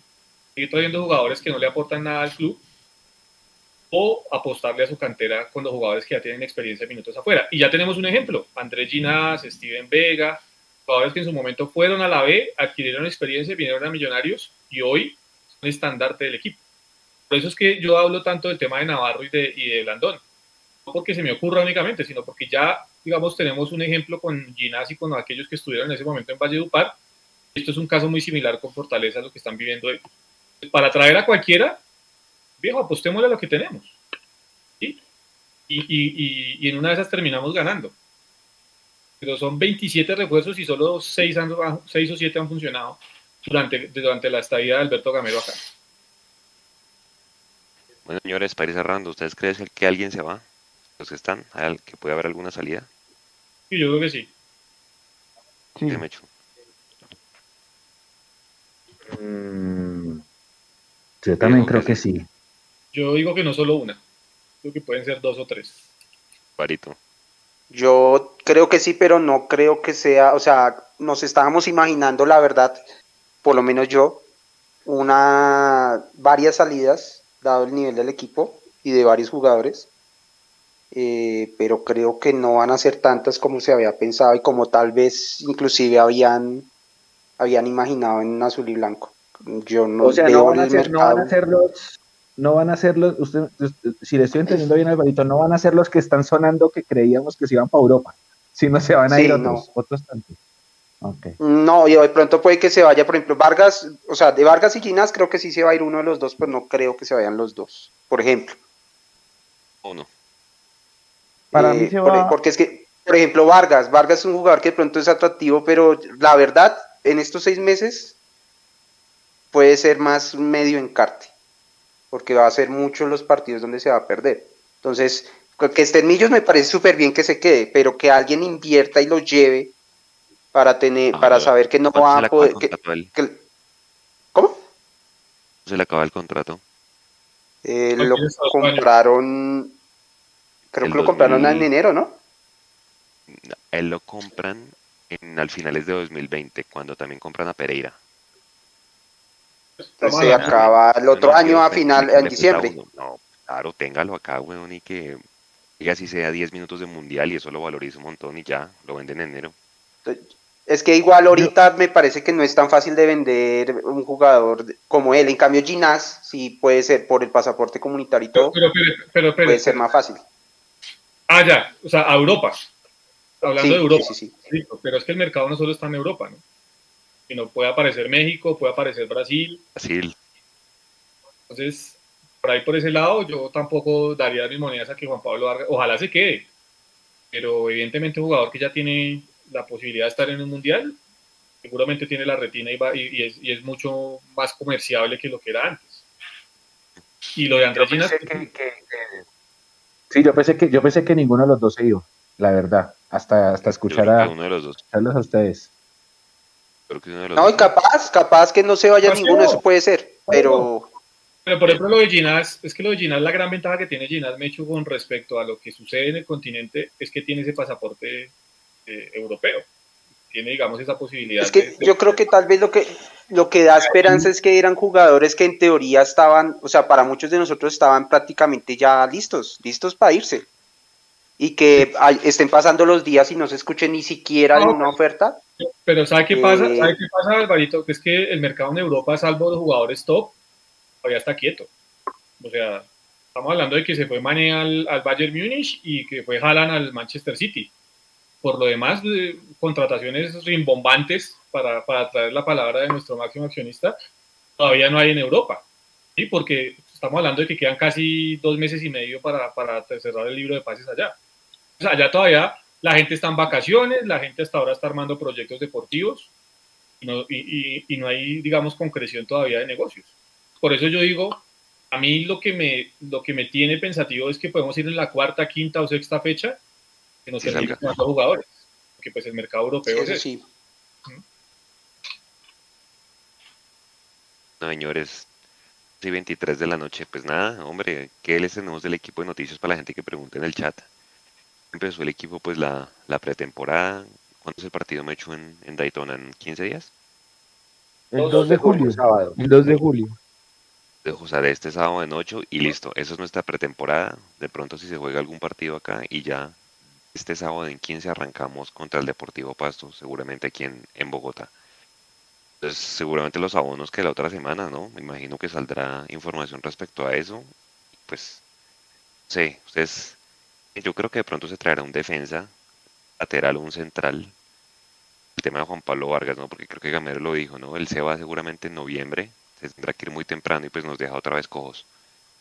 Eh, de resto, pues bueno, ojalá llegue un 9, pero yo estoy, o sea, a mí me cuadra mucho la teoría que decía Julián de que creo que Luis Carlos Ruiz y, y Erazo y Jader serán los encargados del ataque. Dicen ustedes, ¿alguien más? ¿Nos llega alguien más? Espero que llegue otro. Debería, debería llegar alguien más. Yo espero que llegue otro. llega yo espero- un solo jugador más. Yo, yo creo que en el ataque nos vamos a ir tal cual como, como lo acaba de decir Juanse, pero yo sí creo que llega un extremo. Debe llegar un extremo y creo, creo que llega un lateral. Y un central, porque lo están buscando muy desesperadamente por el tema de Juan Pablo. Aquí preguntan el que se sabe de Cariaco. No, yo no creo que el Cariaco llegue. Es un jugador muy costoso. Sí, pues el tema es el costo, ¿no? Pero Pues ahí el Cariaco tiene la ventaja de que él termina contrato con Junior, o sea, está libre. Eh, es uno de esos, de esos jugadores de hoy en día en los que se fijan más por el tema de que está libre, ¿no? Lo que yo decía. Antes se veía con muy malos ojos de que solo se buscaran jugadores libres, porque normalmente el jugador libre es el que, el que sobra, el que, el malito, el, El que se queda sin reporte. equipo. Pero ya hoy en día se estaba, todos están buscando son esos jugadores libres y los jugadores están buscando quedarse libres para poder negociar mejor. Y si vemos este Tolima que está jugando, el que se armó este año, se armó fue casi que a punta de jugadores libres. Mi, Rangel, sí, todos esos llegaron libres, tiene razón. Y hay un reporte de FIFA, toca buscarlo, me dijeron. Dice que ya en el mundo, Jason y Alvarito, el 60% de los jugadores ya negocian libres. O sea, cada vez es menos la tendencia de tener empresario. Entonces ahí, digamos que Cariaco suena costoso.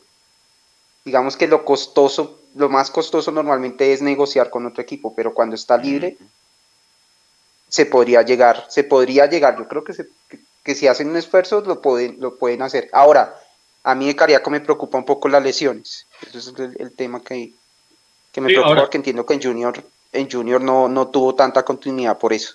Entonces, Ahora, ahí es donde dice uno, bueno, invertir, hacer el esfuerzo y correr el riesgo, ahí me pone a dudar un poco. Y ahí se puso en los zapatos de, de- de Camacho. Pero, pero venga, eh, eh, lo que sí está claro es lo que va a llegar, va a llegar libre, ¿no? Porque miren las últimas Claro. de Millonarios. Zambuesa también libre, libre. Luis Carlos Ruiz ahora libre. eh, Álvaro Montero llegó libre porque ya estaban, digamos, sin capacidad de negociar, porque ya le quedaban menos de seis meses de contrato con el Tolima y llega libre a Millonarios. Si usted se pone a mirar, la mayoría de los que han llegado a Millonarios, por no decir que el 90% casi, jugadores que llegan libres. Entonces, hablar de jugadores que tengan contrato con otro equipo, olvídense porque no va a pasar. Simplemente hay que mirar es quiénes quedan libres, quién queda por ahí suelto en el mercado y con eso es que Millonarios va a buscar cómo reforzarse. Pero, pero mire, Jason, que por ejemplo, por ejemplo, Larry. Larry no estaba, Larry tenía contrato. Lo que pasó fue que excepciones. rescindió. Hay excepciones, hay excepciones, pero a ver, lo que pasa es que Es que, el mercado- Vázquez, es, que, es que a lo que voy es que el mercado hoy en día está así. Por ejemplo, si viene Leonardo Castro, estoy casi seguro que si, llegase a venir, Leonardo rescinde con Pereira y viene a Millos. Ya Y, y no es solo una cuestión de Millos, es de, es de, es casi de todo el fútbol mundial, por decirlo así. Por Es muy raro por el- el- la- las contrataciones entre equipos hoy en día. No muy raro, menos, menos que antes. pero, pero es eso, vamos a traer jugadores libres. Ya, es eso. No estoy diciendo que sea bueno ni malo, simplemente cuando la gente se hace la idea en la cabeza de que, uy, vea que este está rindiendo en tal equipo, pero ese tiene dos años de contrato, pues casi que Difícil. imposible que venga. Casi imposible. Si quieren ver buenos candidatos, cojan el listado del fútbol colombiano y miren qué jugadores terminan ahorita contra el 30 de junio. Y ahí seguramente los candidatos que pueden llegar acá. Creo que va por ahí la cosa. La otra semana muchos acaban contrato y ya seguramente tocará empezar a mirar a ver qué sale de ahí. Este gordillo, el de San Lorenzo, terminó en Santa Fe otra vez, ¿no? Sí, no pero entrenando por ahora. no sabía. Están esperando que le resuelvan la demanda a ver si se queda libre. Seguramente. Seguramente si se queda libre ya arranca a jugar allá. Yo había escuchado que el Junior había preguntado por eso. Y el Tolima también de pronto lo... El Tolima está tratando de ver cómo rescata eso porque el Tolima tiene un porcentaje. Rescató a Celis fue el Once Caldas, por ahí vi, ¿no? Que también quedó libre. Y el Once Caldas lo cogió. ¿Quién? Ese que Ah, el Celis. Guillermo. El que no hizo Ah, llegar sí. a casa. Todavía no me Sí, sí, explico sí. ese jugador. Pues primero, la, la caída tan estrepitosa que ha tenido. Y segundo, como cuando estuvo la posibilidad de Millonarios de traerlo, no lo trajo. Ese estaba a un buen nivel antes. Estuvo muy cerca de cuando estaba en un muy buen nivel y no, no se la jugaron por él. Compañeros, once y media, se nos fueron dos horas de programa recorriendo esto. Seguramente esto lo van a ver en los próximos días en una nota en Mundomillos de todo este recuento de jugadores, porque de verdad eso es para pregunta de asamblea con datos, con, con números de preguntarle al señor Serpa, al señor Petirre, al señor Camacho, cuál es la, la política, ¿no? Nuestra parte no es más, queríamos hacer este programa, pues obviamente terminando de, de ver la resaca de la eliminación con ustedes. Seguramente estaremos dentro de ocho días que con la previa pues de, de lo que será el partido en Daytona. Seguramente ahí estaremos cubriendo ese partido con todas las filiales que van a ir a Estados Unidos a, ver. Acuérdense que todo el mundo tiene el privilegio que tenemos de ver al equipo cada 15 días acá en Bogotá. A ellos les toca cada año. O sea, los que van a ir a ver allá a Daytona lo vieron hace un año en la Florida Cup. La gente que va a ir, pórtense bien, porque la hinchada del América en Estados Unidos pues realmente no es que sea la más juiciosa. Y acuérdense que el, el año pasado hubo un tropel, ¿no? Del América por allá contra una gente de Centroamérica, contra un equipo de por allá, y bueno. Pórtense bien. Entonces hay que portarse bien, toda la gente que vaya y, y nada, pues esa será la pretemporada. Yo no sé si ya se ha hablado algo de transmisión de algún canal que tenga los derechos, seguramente por ser equipos de rating no se les haga raro que Win esté anunciando la otra semana que lo va a transmitir, porque son de los dos equipos que más prenden televisores en Colombia, ¿no? Win normalmente transmite esos partidos de pretemporada, ¿no, Mecho? Hoy es bien, toca estar a la espera de... Hoy es bien. Alguno ¿De esos, alguno de esos. Exacto, el Daytona Fest creo que se llama. Nada, Ujú. muchachos, sus palabras de cierre, su mensaje de cierre para la gente. Yo sé que hay una incertidumbre tenaz en tema de redes y demás, pero bueno, son, ¿qué decirle a la gente? No, pues yo creo que hicimos el ejercicio, damos de cuenta evidentemente que la política de contratación de millonarios es cerrada completamente. Eh, si se sigue contratando de esta forma, lo primero que va a suceder es que el proyecto de Gamero se va a terminar hundiendo, eso está claro. Si a él no lo respaldan con, con refuerzos, eso, eso va a pasar. Lo segundo es que es eso que ha hablado en algún momento Serpa de ser un equipo ganador y, y de ser constante en ese aspecto, pues no se va a lograr, porque estamos viendo que evidentemente nos encontramos un título en el 2017. A partir de ahí, vea lo que ha venido pasando con el tema de contrataciones. Poco y nada realmente ha salido bueno de eso. Lo segundo es, eh, sí, está bien promover el tema de la cantera, está bien promover jugadores, pero a esos hay que rodearlos de buenos jugadores con, mucha experiencia, de buenos jugadores, para que el proceso termine madurando. Ahora, usted me va a traer jugadores random y voy a copiar ese, ese concepto de, Alvarito. Si me va a traer jugadores random, pues viejo, juguemos a la mejor con lo que tenemos. Demuestren la incapacidad partir de una convicción que es promover jugadores de las divisiones inferiores, pero no demuestren la incapacidad trayendo jugadores que realmente al final de cuentas no terminan rindiendo en millonarios y hoy hicimos el ejercicio completo, ¿no? Más de 70 jugadores en la era de el señor eh, Serpa y no ha pasado con nada, absolutamente nada con ellos. 70 jugadores. Bueno, agradecerles a todos, a ustedes compañeros y a, y a la gente porque salió otra vez un live muy sabroso. Yo insisto que hablar de esto es lo más sabroso, hablar de millos en las noches con ustedes que son mis amigos es una de las cosas muy chéveres, inclusive sin noticias, mire, salió un programa sabrosísimo, sí, sabiendo que solamente hay dos noticias confirmadas. Y el mensaje de cierre es, bueno, dos. El primero, que las divisiones inferiores no van a parar. El fin de semana vamos a estar transmitiendo los partidos que podamos. Sabemos que la Supercopa no podemos y que no descuidemos a nuestro fútbol base. Y la segunda, que si por alguna cosa de la vida el domingo llega a ser campeón nacional, les pido encarecidamente que no la cojan contra nosotros porque nosotros no tenemos la culpa. que ya pasó en el partido de ida y, es importante que si el otro es el que va a celebrar, todo el mundo quiere que gane el Tolima, pero si Nacional llega a ganar, pues que no perdamos la cabeza. Ayer mucha gente perdió la cabeza a raíz de esa victoria. Yo recibí insultos, no tengo la culpa de que el arquero del Tolima se haya equivocado eh, y que tratemos de no perder el control. Y si van a, poner algo en redes, de mesura, porque ahora existen los pantallazos y, y todas esas cosas. Sí, yo no entiendo ahí, Mecho, la verdad, sinceramente, o sea, somos son hinchas de Millos o son anti hinchas de Nacional o cómo es la cosa. Sí, ah, y eso o mensaje, nos, debería doler por igual, o sea, lo que debería doler no es que, que campeón, o sea, primero debería doler por igual que gane Nacional o Tolima, pero realmente lo que debería doler es que no sea Millos el que esté alzando esa copa. El resto, y es el que la gane, o sea, sí, me importa, tres, no importa nada. Entonces, amargarse uno, o sea, de verdad, y esa sí es la palabra, es amargarse uno porque gana el rival. O sea, yo me amargo es porque no estamos nosotros ganando, pero ya que gane el verde o el vino tinto o el rojo, o sea, ya no es el azul, ya con eso tengo. Entonces, de la verdad, la gente que se analice y piense si es que, si, si es que están en esto es por al estilo rojo, por, por ser anti-azul. O sea, ahora nos, nos, nos, somos azules porque somos antiverdes. Analicemos de pronto desde cómo estamos viviendo el fútbol, porque vivirlo desde la amargura, como lo han hecho los, los rojos toda su vida, no creo que sea un buen, un buen, un buen hobby, un buen hábito para disfrutar esto. Va a ser, correcto. creo que vivir toda la vida amargado. Sí, además, si Nacional llega a ganar, nos saca dos títulos, como en 2017. La diferencia se recortó el siguiente semestre a uno, que es el que estamos ahorita, ellos uno encima.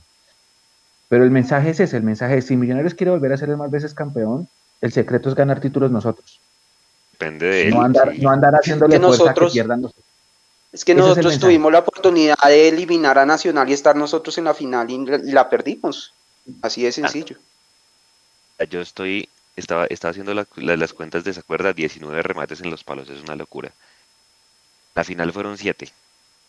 Los 4, esos 7, 4 fueron con Nacional. O sea, eso es imperdonable que usted estrelle 4 balones en el palo contra su rival directo en cuadrangulares. Entonces es culpa nuestra.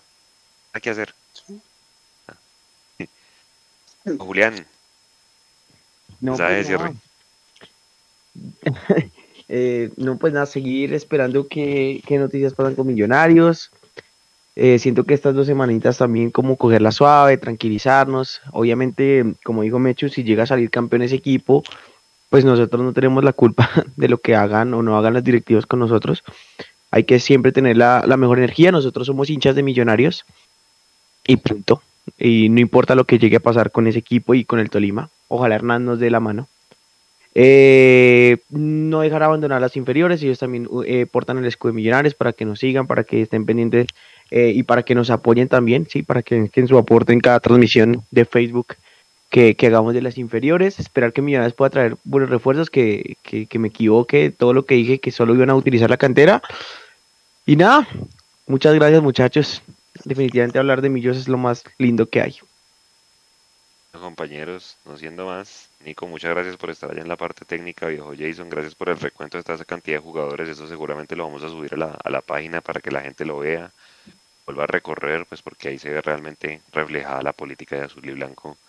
Los últimos ya casi ocho años van, ¿no? Nos quedan, ya, ya vamos para diez años y solamente dos títulos, ¿no? Entonces, también para analizar eso. Todos gracias a la gente que nos va a escuchar en el podcast. Yo, quiero cerrar ahí con dos, dos temitas, eh, reiterar dos temitas. Uno, se puede hacer más con, con lo mismo. Lo demostramos hoy, creo, con, con este ejercicio. Eh, entonces, creo que evidentemente con una inyección de dinero se puede hacer mucho más cosas, pero si no, si por alguna razón no, no hay o no se quiere hacer, con lo que tenemos se puede hacer mejor. Así que para, para esos eh, amigos vigilantes que, nos ven y que le llevan mensajes a, a Serpa y a, Camacho eh, en ocasiones, pues llévenle porfa. Lo pueden hacer mejor con el mismo dinero que tienen. Estoy segurísimo. Entonces, eh, pónganse las pilas a ver si, si lo que se encontraron ahorita, eh, que es tener un equipo que juega, que, juega, que es a veces muy difícil, que juega bien, a ver si lo, lo vuelven un equipo ganador y aprovechan. Eh, y el otro mensaje para ellos también, que yo sé que les llega, es que no piensen que eh, con ese ambiente que se está armando en algunos, por algunos, con cierta justificación, de que al final si no, si volvió a lo mismo, el fusible va a ser gamero, entonces se tiene que acabar ese proceso. por lo menos de mi parte, y creo que, de muchos, eh, los directivos Serpa, Camachos, van a ser los máximos responsables de lo que pase con este equipo en este semestre. Así de sencillo. Creo que Gamero ya ha hecho mucho con lo que tiene. Seguramente, lo repito, ha tenido fallas. Seguramente hay que exigirle. Seguramente él está exigiendo. Pero los máximos responsables son ustedes dos, señores Camacho y Serpa. Ustedes son los que pueden decidir y, ver si le entregan las herramientas a Camacho, a, qué pena, a, a Gamero o no. Y así ustedes piensen que porque la gente le está metiendo más presión a, Gamero, porque la gente pida la, cabeza a Gamero, porque eventualmente ustedes entreguen la cabeza a Gamero, si algo llega a pasar, eh, eso no los va a eximir, ya no los va a eximir más, ya no vamos, yo por lo menos ya no voy a comer más de ese cuento y, la solución no va a ser cambiar el técnico cada vez que, que, las cosas vayan mal. La solución es que ustedes o se vayan o cambien las políticas de contratación, así de sencillo. Pero Alvarito, sí quiero dejar algo claro con eso. O sea, es cierto todo lo que usted dice y totalmente es responsable el señor Camacho y el señor Serpa si llega a pasar otro fracaso en Millonarios. Pero yo también se lo digo directamente al señor Alberto Gamero, si llega a escucharme. Si en realidad ve que no le traen los refuerzos y que está propenso a un nuevo fracaso, la verdad, profe, usted ídolo aquí, es querido y nunca se y siempre se le ha dado respaldo por la hinchada porque todos sabemos que con poco hace mucho, pero no, no exhiba y tampoco divulgue más su popularidad y, su, y el amor que le tenemos los hinchas. Sí se tiene que ir de un paso al costado y deje en exposición a los verdaderos responsables de la debacle de Millonarios en estos años. Es lo único que tengo que decirle a Gamero. Es que es, que es, que es la imagen de Gamero. Decir, podrá ser muy hincha de Millos y podrá amarlo, pero ya, también es su carrera como de té. No, compañeros, no siendo más, gracias. Dos horas y pico de programa. Nos vemos entonces la otra semana, ojalá con mejores noticias. Acuérdense que nosotros no solemos vender humo. Todo lo que sea oficial lo confirmaremos. Mm, a la, a la, gente eh, encargada de comunicar las cosas, otra vez nos volvemos a enterar del tema del caballo Márquez por el equipo al que llega y no por el equipo que lo tiene que comunicar. La primera del semestre. Oiga, sí, no lo he caído en cuenta, sí, señor. A ver, Vamos a ver contar, más pues entonces. Nos vemos en, el, semestre pasado fueron 14. Chao, chao.